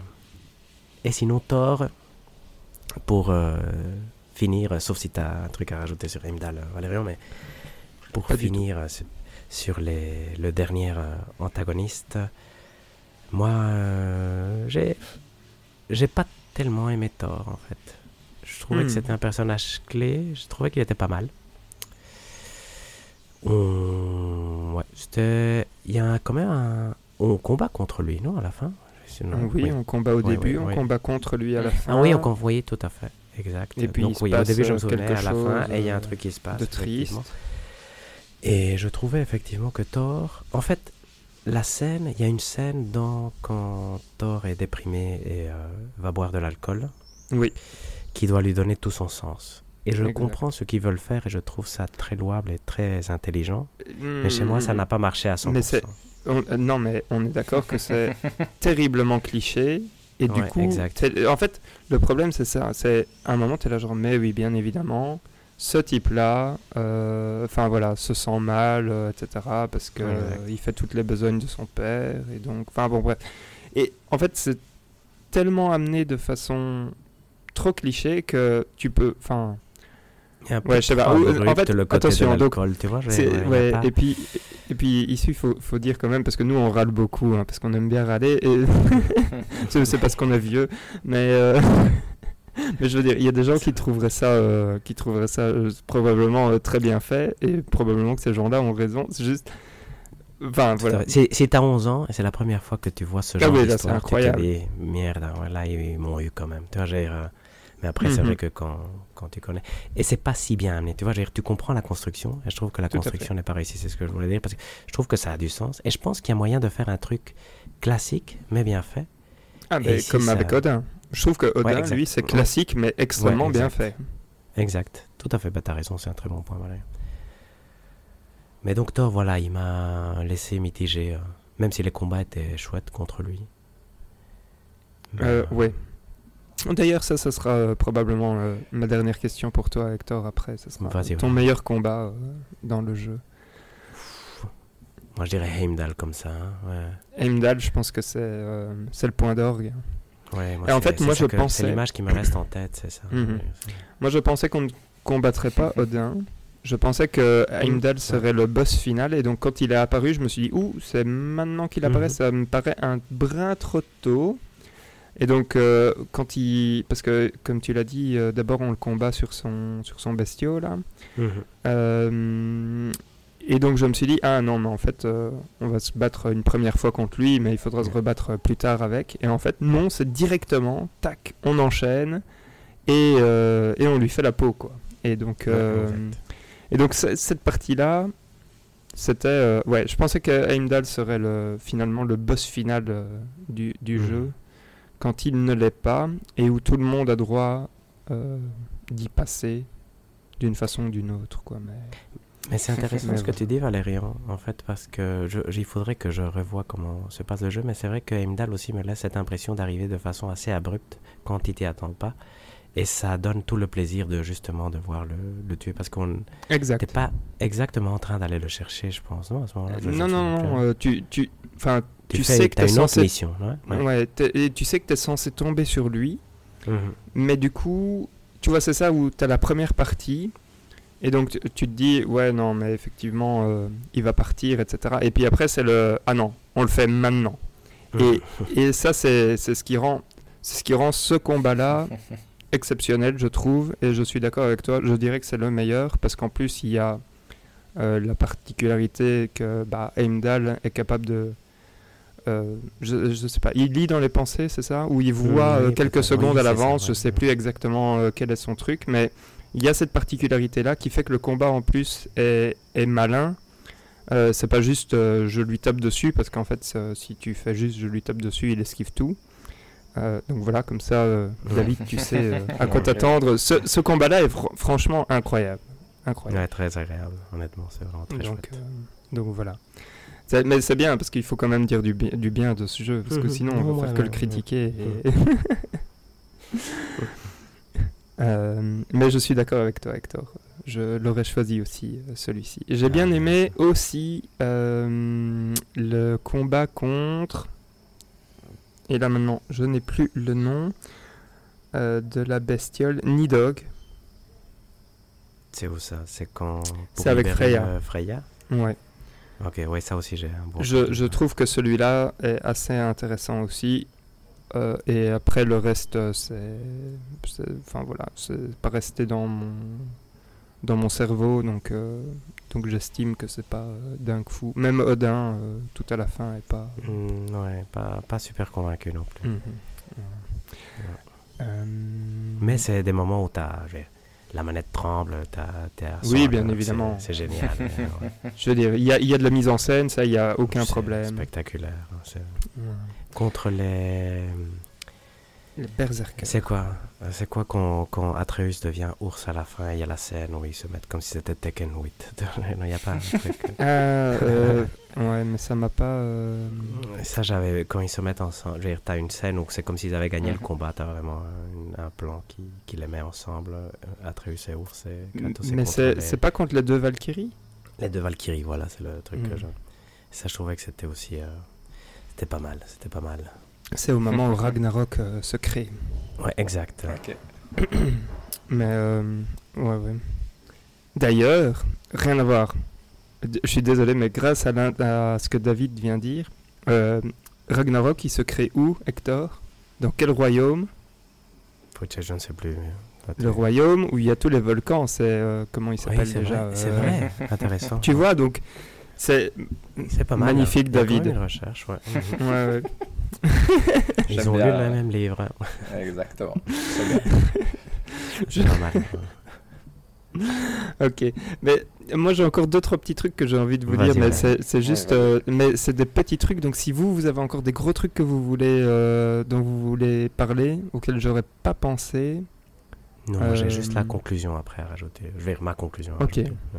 Ouais, moi, j'ai pas grand chose à dire en soi. Donc, euh, ok. vas-y. Euh, moi encore quelques petites choses que qui m'ont fait, enfin que j'ai remarqué. Je sais pas maintenant si Hector va partager mon avis ou pas. Euh, donc dans le premier jeu, il y avait les Valkyries Mhm. qui étaient de sortes de boss annexes. Ici, il y a les Berserkers, je pense, si je dis Mhm. pas de bêtises, qui sont les boss annexes. Et alors, c'est rigolo. Autant les Valkyries, je les, je les chassais pour euh, bah, le côté. euh, Enfin, ce qu'on en sait, etc. C'était Mhm. c'était vraiment euh, une quête annexe qui m'avait pris beaucoup, beaucoup de temps. Autant ici, les autres, rien à cirer, quoi. Enfin, voilà. C'est de nouveau ce côté. Ah, si je dois comparer au premier, je trouve que les motivations sont pas aussi fortes ou aussi. Mhm. Euh, comment dire euh, Aussi unies que dans le premier. Donc, Mhm. euh, donc j'ai un peu du mal avec ça. Il y a l'épée, Ingrid. Ah, merde, Ingrid ouais. Ouais, Je me rappelle plus. ouais. Je- là, je vais, je vais dire une bêtise, mais ça m'a fait penser un peu aux compagnons euh, sympathiques, genre euh, R2D2 ou. euh, Ah oui, c'est vrai que ça fait le bruit. Ça fait vois, exactement le même bruit. En plus, ça fait le même bruit. BB, Euh, 8 BB, euh, ouais, voilà, c'est ça, BB-8, hein, t'as raison. Et donc, ça m'a fait penser vraiment à tout ce qui se fait euh, nouveau, le petit, euh, le petit compagnon mignon qui est là pour t'aider, etc. Enfin bon, bref. Il Euh, fonctionne pas si bien, soit dit en passant. qui Par ne exemple, fonctionne un pas très bien. BB-8 fonctionne très bien, non? Dire, Tout à fait. Ben bon. Voilà, après, ça c'est une épée qui fait du bruit en Mhm. rentrant dans son. Et, et alors, j'ai- d'autres trucs où je me suis dit, tiens, est-ce que ce serait pas des références à, à d'autres euh, à, à d'autres jeux ou d'autres choses? Euh, Et là, Hector, tu vas pouvoir me dire. Quand tu, as, Oh là quand tu es arrivé à Asgard, est-ce que ça t'a fait penser à un certain jeu vidéo? Oui, non? Si oui, lequel? Pas directement. ah.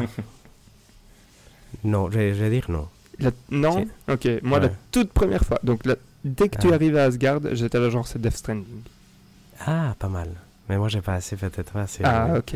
Ah, je vois ce que tu veux dire. Parce que Yeah, moi, mais vraiment, quand Atreus y arrive, la toute, début, première ouais. fois, hein, la Oui, toute, toute première fois, t'es là genre, waouh, c'est c'est c'est Ici, ma première image, je voyais les- la cabane de d'Odin, mais c'est pas Ah non, non, la non, non, quand- pas quand t'es encore. tout, euh, non, non, non. Bah, avant que tu, que tu rentres à Asgard, point, ouais. exactement.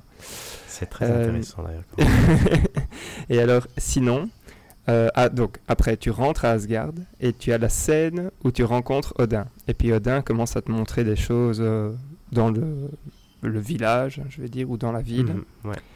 Et là, j'ai eu l'image de Last of Us Partout quand tu es avec Abby dans le stade et où tu fais Ah, le mais tour.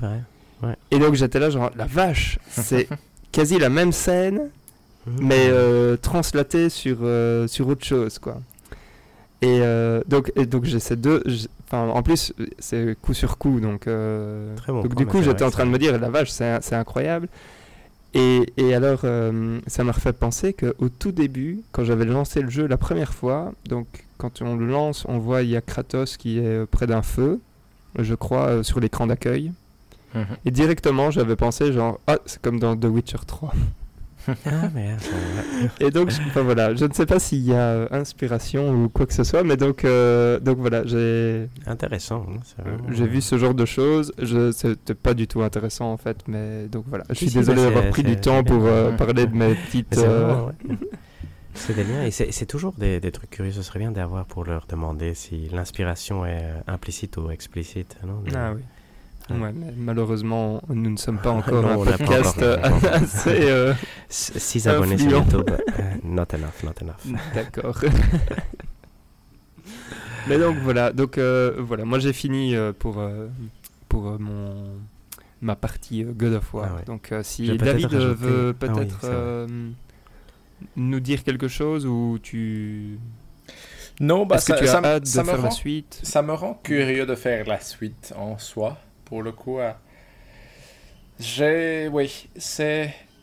Heureusement que ça dure 25-30 heures, on va dire, et pas 50-60 heures, parce que sinon je pense pas que j'aurai la motivation. Donc, euh, mais ça me Mhm. donne... Je suis curieux de voir un peu, justement, plus, plus le côté avec le combat avec Heimdall, et peut-être les combats en eux-mêmes, plus que l'histoire, vu ce que vous en avez dit euh, en général.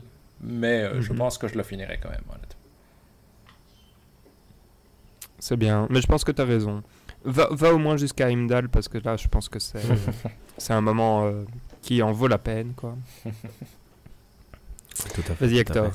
Moi, je voulais rajouter deux, deux choses avant, avant ma conclusion. C'était, j'ai vu beaucoup de reviews. Euh, pas beaucoup, non. Je sais, faux. J'ai dû voir deux reviews. hein. Mais, mais- c'est- mais- et ça m'a surpris de voir qu'il faisait plein de trucs que moi, j'avais pas du tout fait. Donc, euh, et qui étaient amusants. Tu vois, par exemple, quand on t'appelle la, l'écureuil Tu vois, apparemment, si tu lances peux le toi, faire 10 000 la fois, hache ouais. voilà, sur le truc et il répond à chaque fois à des trucs différents et c'est rigolo. Tu vois, j'ai- ça, je me suis dit, ah, c'est bien fait.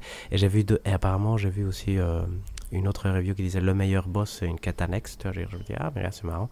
Donc, ça, c'est des choses que j'aurais jamais cru que ce soit possible. Donc, euh, honnêtement, moi, je vais probablement pas y retoucher euh, dans le dans l'avenir proche. Mais si maintenant je, je peux revenir à, à- ma... Ah oui, avant de, de- Non encore conclusion, je trouvais que chez moi le jeu a quand même marché. Toi, je, je me suis amusé, j'ai trouvé ça très drôle. Et j'étais oh holy shit, euh, c'est- vraiment très chouette. Et je pense que la pire partie c'est le début. Et une fois que tu le fais en linéaire, en facile, parce que je pense qu'en dit- en normal c'est assez dur quand même, ça, ça passe très bien. Et je m'étais fait la réflexion, tu n'aimes pas spécialement Atreus, bon Kratos il est quand même chouette, mais Mhm. là où ils construisent euh, quand même quelque chose d'intéressant, c'est que tu, je trouvais, moi, moi en tout cas chez moi ça avait marché, tu t'attaches à la relation entre les deux. C'est-à-dire euh, Mais comment ils interagissent et comment ils construisent quelque chose ensemble. Donc c'est aucun des deux en particulier, mais tu vois, quand ils se. Je ne sais pas expliquer plus que ça, mais, Mais- je pense qu'il y a un point fort là-dessus, plus que sur les personnages, en fait. Et, et là, moi, j'ai une question euh, en, en réponse à ça. C'est, mais ce lien, en fait, il est créé durant le premier. Oui, tout à Et fait. donc, est-ce que c'est pas les réminiscences du premier qui font que le lien, enfin, tu vois, euh, en gros, est-ce que la force du premier, c'est pas justement de faire en sorte que après ce lien soit intouchable entre guillemets? Tout à- Ça, c'est une très bonne remarque. Et d'ailleurs, ça pourrait aussi poser la question de à quel point, et je pense que c'est une question légitime, de voir qu'il faut voir le tout comme un tout, plus que comme euh, un, un et deux, non, d'une certaine façon, parce que... Euh, Je suis d'accord avec toi. Après, moi, du coup, c'est la partie 1 qui, qui m'a le plus touché, je suis d'accord. hein, mais effectivement, à mon avis, c'était peut-être une trilogie. Et ils se sont Mhm. dit, bah, finalement, on va n'en faire que deux. Parce Ouais, que, je pense que c'est clairement... c'est trop chaud euh, de couper bien euh, entre le 2 et le 3. Mais ça, ça je pense Mhm. que tu as raison, Hector. Mais, euh, mais oui, non, euh, je suis d'accord. Après, euh, je Mais- suis, suis vraiment. Pour, pour moi, c'est euh, c'est incomparable. En fait, je, je les mets pas du tout au même niveau, le 1 et le 2. Euh, je trouve que le 2 est sensiblement, enfin, même bien plus plus bas que le, que le premier, quoi. En tout cas, en Ah termes d'expérience, mais ça, c'est personnel aussi. Non, bien sûr, non, mais c'est tout à fait. En plus, euh, tu, tu l'as très bien expliqué ici. Mais donc, juste pour motiver David, moi, je trouvais qu'il y a quand même des scènes euh, parents-enfants qui sont Hmm. mignonnes, tu vois, qui, Oui, qui ouais. fonctionnent bien. Donc, euh, Surtout quand t'as des ça- enfants, il y a des trucs qui... voilà. Ces scènes-là et les combats, ça te fait un bon film. Tu vois, c'est Ok, ouais. C'est vraiment très agréable. Et donc, euh, moi, d'ailleurs, j'avais pas aimé le premier, je ne sais pas pourquoi. Je pas savoir. Je l'avais joué en deux morceaux, je comprenais plus rien. Voilà. Euh, je comprenais pas pourquoi on faisait autant de choses vu qu'il fallait aller dans la montagne, mais je me souviens plus très bien. hein, mais- Et, euh, et donc, j'ai préféré le deuxième au premier parce que j'ai pas particulièrement aimé le premier, même si j'ai pas Mhm. adoré non plus le deuxième. Mais je trouve que bah, David l'avait dit déjà euh, la fois passée, donc euh, je me répète une dernière fois, c'est euh, il aurait vraiment gagné à être linéaire et je pense qu'en étant linéaire, il aurait été vraiment euh, et plus court, ouais, plus court et, et linéaire. Et, et bah, Valérian a expliqué très bien les, les défauts de construction narrative qui apparaissent aussi dus à cette euh, extension au niveau personnage et taille du monde. Qui, qui sont finalement ses, ses défauts, même si c'est probablement des qualités pour la plupart des gens qui ont acheté le jeu. Euh, c'est Ah, aussi difficile de se positionner Euh, là-dessus. C'est c'est un jeu, tu en as pour ton argent. Il n'y a pas de problème. tu- Enfin, je veux dire, Mm. tu vas payer euh, 80 Tout euros à fait. et tu vas y passer minimum 20 heures. Je veux dire, euh, Mhm. c'est c'est pas si mal. euh. Ouais. Et tu peux passer, je pense, facilement 50 heures sans, Euh, oui, oui. sans vraiment aucun problème. exact. Euh, surtout vu la taille des mondes ouverts euh, dans chaque royaume. Euh. Il y, a, il y a un point, par contre, que tu avais abordé, Hector, sur lequel tu n'es pas revenu, c'était tout ce qui était Merde. upgrade. Ah oui, mais ça c'était juste pour dire effectivement que moi je trouve que tout ce qui est upgrade est, est super nul. Je sais pas si on l'avait, je pense qu'on l'avait déjà déjà touché un tout petit peu, mais j'ai à la fin je faisais euh, tout au hasard et je ne sais pas du tout ce que j'ai upgradé. Donc, mais donc ça, ça, ça, tu disais, mais est-ce que tu trouves que par exemple le, jeu, le jeu souffre du fait qu'il y ait trop de loot du coup parce que finalement tout ce que tu peux euh, améliorer, ce sont des objets que tu récupères euh, dans les coffres, etc. C'est une très bonne question. Et donc finalement, est-ce que vraiment il y a besoin de tous ces coffres avec ces énigmes pour avoir tous ces objets? Euh, Et là, là c'est une vraie question. Enfin, je trouve que c'est une question compliquée parce que donc du coup, je l'ai joué en facile aussi, comme toi, Hector, mais je me dis euh, étant donné que le système de combat est vraiment un des points forts du jeu, en tout cas euh, quand on a Kratos, je trouve que un peu moins quand on a Atreus, je trouve ça beaucoup beaucoup moins intéressant. Euh, mais, mais donc quand on joue Kratos, je trouve que le système de combat est vraiment... Enfin, ça, ça, répond bien, etc. et du coup, ça t'offre cette possibilité de customiser ton style de combat vraiment comme tu le veux. Donc je suis en fait, j'essaie de me placer dans la tête d'un d'un féru de ce type de jeu. Mhm. Euh, et donc pour, euh, pour cette personne, je me dis, ouais, effectivement, tu as besoin de lui donner de quoi créer un build. Quoi. Ouais, exact. Et je pense que pour euh, la personne qui s'intéresserait, ben, je, non, je ne sais pas du tout évaluer, mais j'imagine qu'il y a une partie intéressante quand même derrière. Toi, mais, mais oui. Mais moi, j'ai l'impression euh, que c'est un peu... Comment dire Il y a trop de choses qui te sont balancées dessus qui sont pas vraiment nécessaires. J'ai une théorie d'ailleurs. Moi, j'avais l'impression que c'était un peu... J'avais le même souci un peu dans Horizon, c'est-à-dire il y avait beaucoup de choses. Excellent. Et pas tant de choses utiles que ça, entre guillemets. Tu vois, c'est... Mhm. Vous voulez ma, ma théorie rapide? Euh, Vas-y Hector, mais je pense qu'on a la même. Euh, ah, merde. Ok, moi, God of War Ragnarok, euh, Horizon Forbidden West et Shadow of War, qui c'est des jeux où j'ai retrouvé le même problème en fait. Ah, souffre.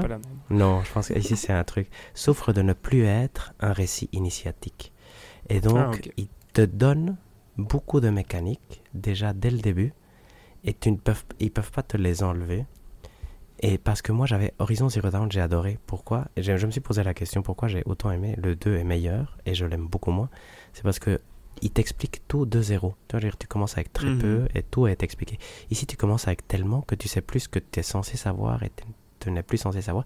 Et c'est un peu la même chose dans God of War Ragnarok, où très vite tu as des... Bon, c'est un peu différent quand même dans God of War Ragnarok, mais tu sais faire plein de, de choses déjà et tu sais pas très bien ce que rajoutent les upgrades à ce que tu sais déjà faire d'une certaine façon. Je vois. ok, c'était pas du tout ça que j'avais en tête. Moi, j'ai un souci avec un jeu comme God of War Ragnarok aussi en termes d'upgrade, c'est que tu es supposé avoir l'arme ultime déjà, entre guillemets. Ou en tout cas, tu as acheté un des Le Léviathan. Oui, et, et tu as, as, l'impression que du coup, euh, même en termes de narrativement, ces upgrades n'ont que peu de mhm. sens sur ce que tu sais faire en tant que, que mhm. dieu ou combat, entre guillemets. Tu vois, du coup, euh, j'avais. Comment dire Narrativement, je voyais pas trop l'intérêt d'être en mode je vais mettre cette armure à Kratos dans le sens où tu es là-bas, a priori, euh, il a déjà tué tous les dieux. Il a déjà bien servi. ça va. Ah, mais ça, c'est un super bon point que tu dis là, David, parce que on est d'accord, et il y a certains ennemis qui sont plus durs que des boss. Mm. Donc c'est...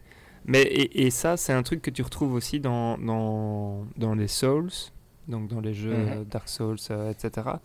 Mais comme ici, il y a tellement une grosse mise en scène sur les boss, euh, tu le ressens pas exactement de la même façon. Enfin, je sais pas comment euh, exprimer ça correctement, parce qu'il y a aussi de la mise en scène sur certains boss euh, dans Dark Souls, mais euh, quand même. La cohérence te frappe plus.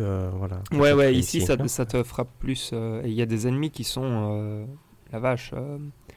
Enfin, je sais pas si Hector ça te dit quelque chose, mais ceux qui ont le bouclier dans le dos là, et la grosse épée, euh, et il a dit hum, Ouais, je pense qu'il voit de quoi je parle. Purée, il y en a, mais c'est une horreur à tuer ces trucs-là. Et, et, à côté de ça, il y a des boss où tu meurs pas une fois. enfin bon, bref, voilà. C'est. juste euh, pour, euh, pour dire, et effectivement, euh, à côté de ça, tu as plein d'ennemis qui ressemblent à rien, et tu te dis que toi, tu as, tué tout le panthéon euh, grec, mais, mais ça ne compte pas. À fait. Mais bon, sinon, il n'y a pas de jeu. C'est vrai aussi, c'est vrai aussi. Mais ils peuvent peut-être. Enfin, euh, C'est un, premier, un prochain défi pour eux, effectivement, maintenant qu'on peut peut-être euh, conclure avec ça. C'est de. La suite, on ne sait pas du tout ce que ça va être. Probablement, quand même, je crois, un, autre God of War quelque part. Mais, euh, mais à voir comment. Qu'est-ce qu'ils essayent euh, Mais d'amener toujours avec Kratos ou pas? Euh, pour moi, il y a les deux, ils ont ouvert les deux chemins. Ça peut être Kratos ou Atreus. Moi, je serais très déçu qu'ils reprennent Atreus, tu vois, même s'ils lui ont donné un système de combat Mhm. décent et tout ça. Et Kratos se vieillit, mais euh, à voir, effectivement. Moi, je, je le verrais avec Kratos, effectivement. Sinon, euh, je trouverais que la puissance de l'annonce de God of War en Égypte, par exemple, ce serait, serait vachement diminué si c'était euh, Mhm. avec un autre. Mais euh, et sinon, voilà, voir s'ils essayent autre chose. Mais ici, ils se sont gardés quand même, ils sont restés dans un carcan très jeu vidéo. hein. Ils visent euh, Oui. rien d'autre qu'un jeu vidéo narratif, euh, mais pas l'ambition est plus dans la jouabilité et l'amusement que, que autre chose. Et donc, euh, ils ont fait ça très bien, je trouvais, mais à un Bah, moment, très ils bien, ont. je veux dire. La, la fin tombe un peu à plat, Oui, et du coup, ça, tout se Mhm. passe bien pour, euh, pour qu'il y ait n'importe quel type de suite. Tu te dis, c'est c'est quand même. Ouais. Euh, Enfin voilà, ils, ils se sont donné toutes les bonnes possibilités, quoi. Et ils, voilà, ils ont rien, ils ont fermé aucune porte et ils ont même, je pense, mentionné dans une interview qu'ils n'étaient pas contre faire que des que des God of War euh, dans la suite. à voir, euh, à voir, à voir euh, comment ça va. C'est intéressant, hein, mais ici je trouve que je sais pas, mais c'est vrai que nous on est exigeants peut-être, mais moi je dirais c'est le dernier jeu comme ça qu'ils peuvent faire. Tu vois, dire, euh, Hmm. parce que ce serait dommage qu'on ne demande pas plus la prochaine fois dans cette cohérence euh, ludonarrative dont parlait David, effectivement, qui, qui peut être choquant pour euh, des gens plus vieux, mais c'est vrai qu'ils visent peut-être un public un, peu- un, peu, un peu plus jeune ou, ou un autre public qui veut que de l'action. Ça, c'est Mhm. possible aussi. Mais, euh, mais voilà, donc, euh, donc je me pose la question quand même, Mhm. qu'est-ce qu'ils vont faire dans la suite? Et, euh, et j'ai bien aimé, j'ai bien aimé. Je, je dire, honnêtement, Le mode la Des fin, jeux- oui. voilà, des jeux d'action-aventure meilleurs que ça. J'en ai pas joué beaucoup cette année. Ni les années d'avant. Donc, euh, Tomb Raider, je prends hein, les Ouais, exemples ok. à qui on pourrait les comparer. euh, Guardians of the Galaxy, Oui, ok, Tomb. Raider. Les seuls qui vont gagner, c'est Uncharted, The Last of Us, ou le Dark Souls, si je veux. Tu vois, j'ai, euh, Mhm. donc, euh, t'es, t'es- t'es en train de parler. Il y a que les meilleurs, meilleurs qui vont vraiment l'embêter. Ouais. Mhm. I see. Mhm. Euh, David, un mot de la fin? Non, envie de m'y remettre en soi, mais ça attendra Ah, janvier, donc euh, je vous, je vous Bah, donnerai mon avis euh, l'année prochaine. ça, ça reste quand même un mot de la fin. Euh, ouais, bah donc moi en fait, finalement c'était pas une expérience euh, spécialement désagréable. Je pense que j'ai été malheureusement euh, déçu par toutes les critiques qu'il y a eu et je, je m'attendais à mieux. En fait, je m'attendais à ce qu'à un moment ça devienne euh, exceptionnel et ça n'a jamais pris chez moi. Et il y a ce spectre du premier qui pour moi était euh, absolument fantastique, qui, qui plane au-dessus de ce, second opus, qui fait que, bah, pour moi, il est en fait euh, mieux techniquement, euh, mieux, enfin, mieux fini, euh, tout ce que vous voulez, mais il y a moins de, de cœur en fait dedans. euh. je ressors moins, enfin ouais, voilà, j'en retire moins de choses pour moi. Mais Mhm. voilà, ça ce Intéressant, sera mon mot de la fin. Pardon. Petit addendum au mot de la fin. Addendum au mot de la fin. En fait, la grosse différence, je pense qu'on a exactement le même avis sur le jeu, sauf que moi j'avais moins aimé le premier et toi plus aimé le premier. Non Et donc, euh, Ouais, c'est ça. il a fait petite flèche vert vers le haut pour moi et petite flèche rouge vers, vers, euh, vers le bas pour toi. Donc, Exactement. c'est exactement ça. Euh, magnifique. D'autres choses à dire sur God of War? Non. Pas de mon côté. Non Alors on va passer au hors-jeu. Et je pense que David va commencer avec ses hors-jeux. Ouais, moi je peux commencer avec mon hors-jeu et euh, je vais parler de la saison 2 d'une série qui s'appelle The White Lotus. Et je pense que j'avais déjà parlé de la première saison dans, cette, euh, dans Bien, un précédent C'est possible, mais je ne me souviens plus. Et du coup, l'idée de The White Lotus, c'est que tu suis des différents groupes de personnages, on va dire, dans des hôtels resort de luxe. Dans la première saison, c'était à Hawaï, ici c'est dans le en Sicile. Et ces différents personnages représentent euh, assez bien tout ce que tu pourrais détester de la Ouais, ouais. richesse. Heimdall. Voilà, de la richesse, euh, on va dire, euh, extrême et des gens qui l'ont. Et du coup, ici, cette deuxième saison reprend un peu les mêmes idées. Et donc, tu te retrouves à suivre à nouveau une famille, une dame super riche et son assistante, et euh, deux couples qui sont en vacances ensemble. Et c'est aussi, euh, la première saison et la deuxième sont organisées de la même façon. C'est-à-dire qu'au début de la saison, tu, on te montre qu'il y a quelqu'un qui est mort sans que tu saches qui c'est. Et du Mhm. coup, euh, tu essayes de deviner qui va mourir et entre guillemets pourquoi. Et je trouve que la deuxième saison est vraiment chouette et qu'elle fonctionne euh, presque mieux que la première dans le sens où je trouve que tout se lie un peu mieux sur l'ensemble. Les personnages sont tout aussi détestables, mais du coup, tu as cette euh, curieuse euh, alchimie qui se fait où tu te questionnes sur qui va mourir. Parfois, tu espères que c'est l'un qui va mourir, parfois, tu espères que c'est l'autre. Et donc, j'ai vraiment bien aimé ces sept épisodes, donc c'est relativement court et facile à regarder.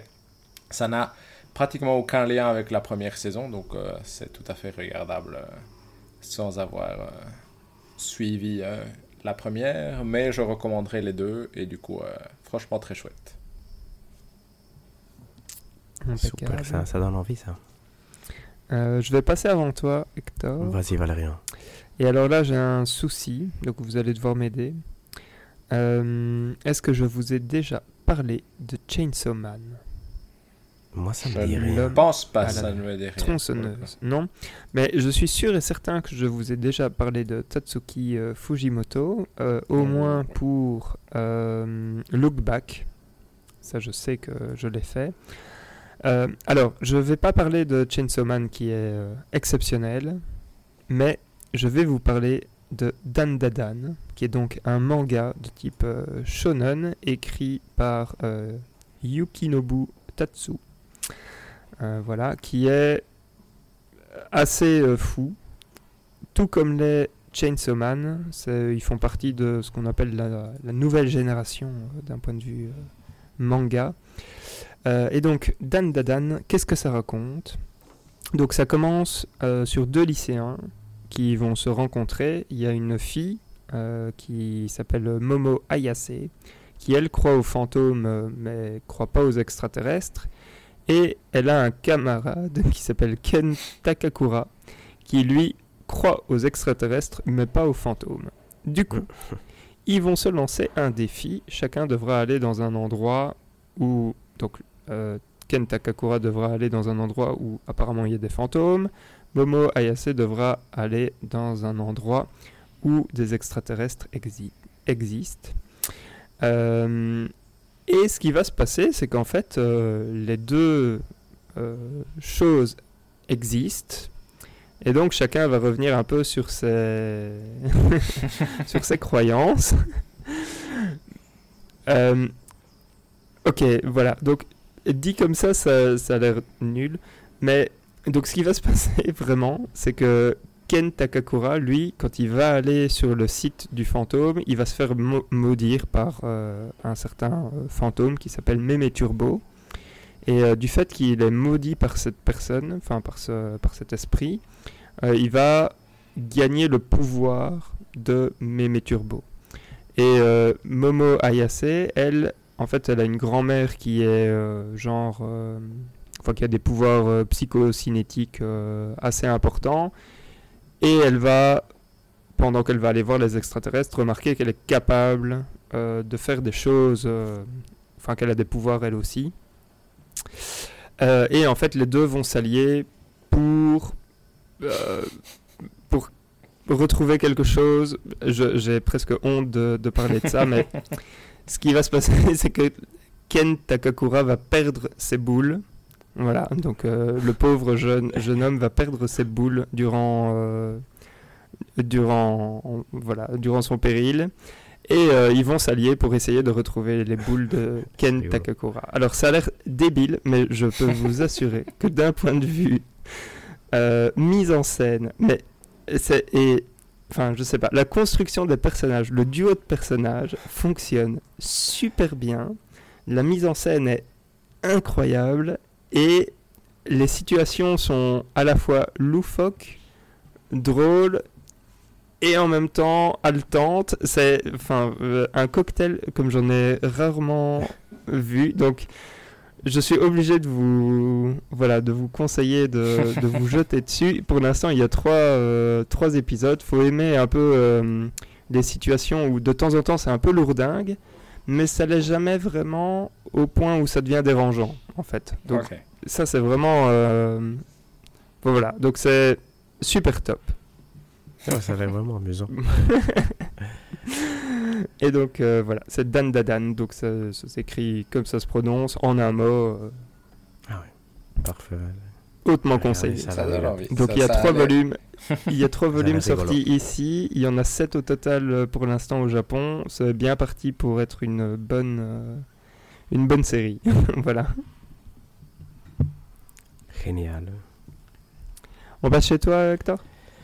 On peut. Moi, en fait, euh, je sais pas pourquoi j'ai décidé de faire un pot pourri de, recommandations de, de trucs que j'ai, que j'ai même pas vraiment tout tout regardé ni tout fini.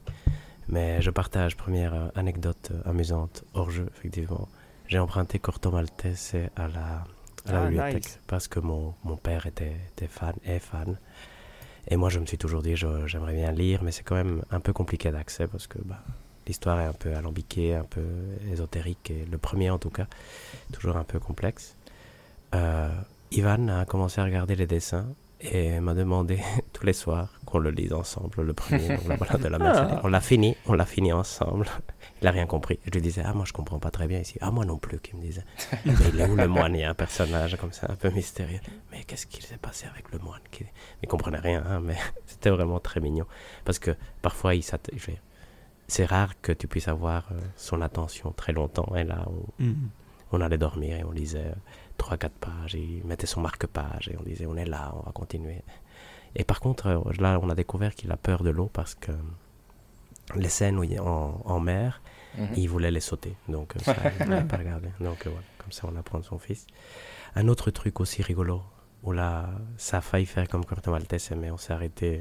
Sa mère n'était pas d'accord. On a commencé à regarder les 7 samouraïs avec, avec Ivan. Et c'est vraiment super génial, en fait. Mm. Mais j'ai envie de revoir la suite mais c'est je pense qu'il faut avoir un certain âge pour l'apprécier parce que bon, ça reste quand même un très vieux film et donc euh, parfois ça pourrait être ridicule selon certains standards, mais je pense que quand tu comprends à quel point ça doit être innovant pour l'époque, ça marche très bien. Moi, je trouve que c'est quand même excessivement bien fait. Mhm. Euh, et le début est fascinant, la musique est incroyable. Je veux dire, euh, j'étais à fond avec Ivan, mais il a, il a, il a voulu arrêter et on l'a pas repris depuis. Je pense que ça l'a pas intéressé autant que ça. Et un dernier truc, euh, rien à voir, une autre recommandation comme ça. J'ai, j'ai vu un tweet passé qui disait une explication de pourquoi cette image. Et l'image, c'était la fin de The Last Jedi, donc l'épisode 8 de Star Wars. Pourquoi cette image est la meilleure scène des films Star Wars? Et ça m'a rappelé à quel point je trouve que la fin de la Jedi est exceptionnelle. Et donc voilà, j'ai eu envie de re-regarder, mais le début est affreux, donc c'est un peu compliqué pour l'instant. Donc, euh, mais c'est un film que j'aime beaucoup et que j'ai envie de re-regarder. Je sais plus pourquoi, je, sais plus si j'ai le droit de l'aimer ou pas. Moi j'avais adoré euh, au cinéma, mais c'était aussi fait de haut et de très très bas. Mais donc... Euh, donc voilà, donc ça c'était un peu euh, mes, mes, différentes euh, interactions hors jeu euh, de cette période. Ouais, c'était très mignon, très mignon. Merci beaucoup. Est-ce que tout est dit? Tout est dit. Pour moi, tout est dit. Mhm. Merci, chères auditrices et auditeurs, de nous avoir écoutés. Comme d'habitude, nous avons le Twitter, c'est @spotc tout est dit en un mot. Nous avons l'adresse mail podcasttoutestdit.gmail.com en, en un mot aussi, on va dire. Mhm. Et euh, la chaîne YouTube euh, Tout est dit, pas en un mot cette fois-ci. Donc faites attention. Euh, où nous avons déjà fait un, un tout petit peu de pub. Nous avons le test de Tunic et tous les autres épisodes. Mais si vous nous écoutez, soit vous êtes sur YouTube, soit vous n'êtes pas sur YouTube. Ce qui est très important, c'est que nous avons encore un jeu à jouer avant la fin de l'année. Et ce jeu est Bayonetta 3. Tout à fait. Tout à Mhm. fait. Très bon jeu, a priori. On Très bon jeu a priori. On se retrouve bientôt du coup pour un prochain épisode. Donc d'ici là, portez-vous bien et jouez bien. Salut, salut. Ciao à Ciao, tous. ciao.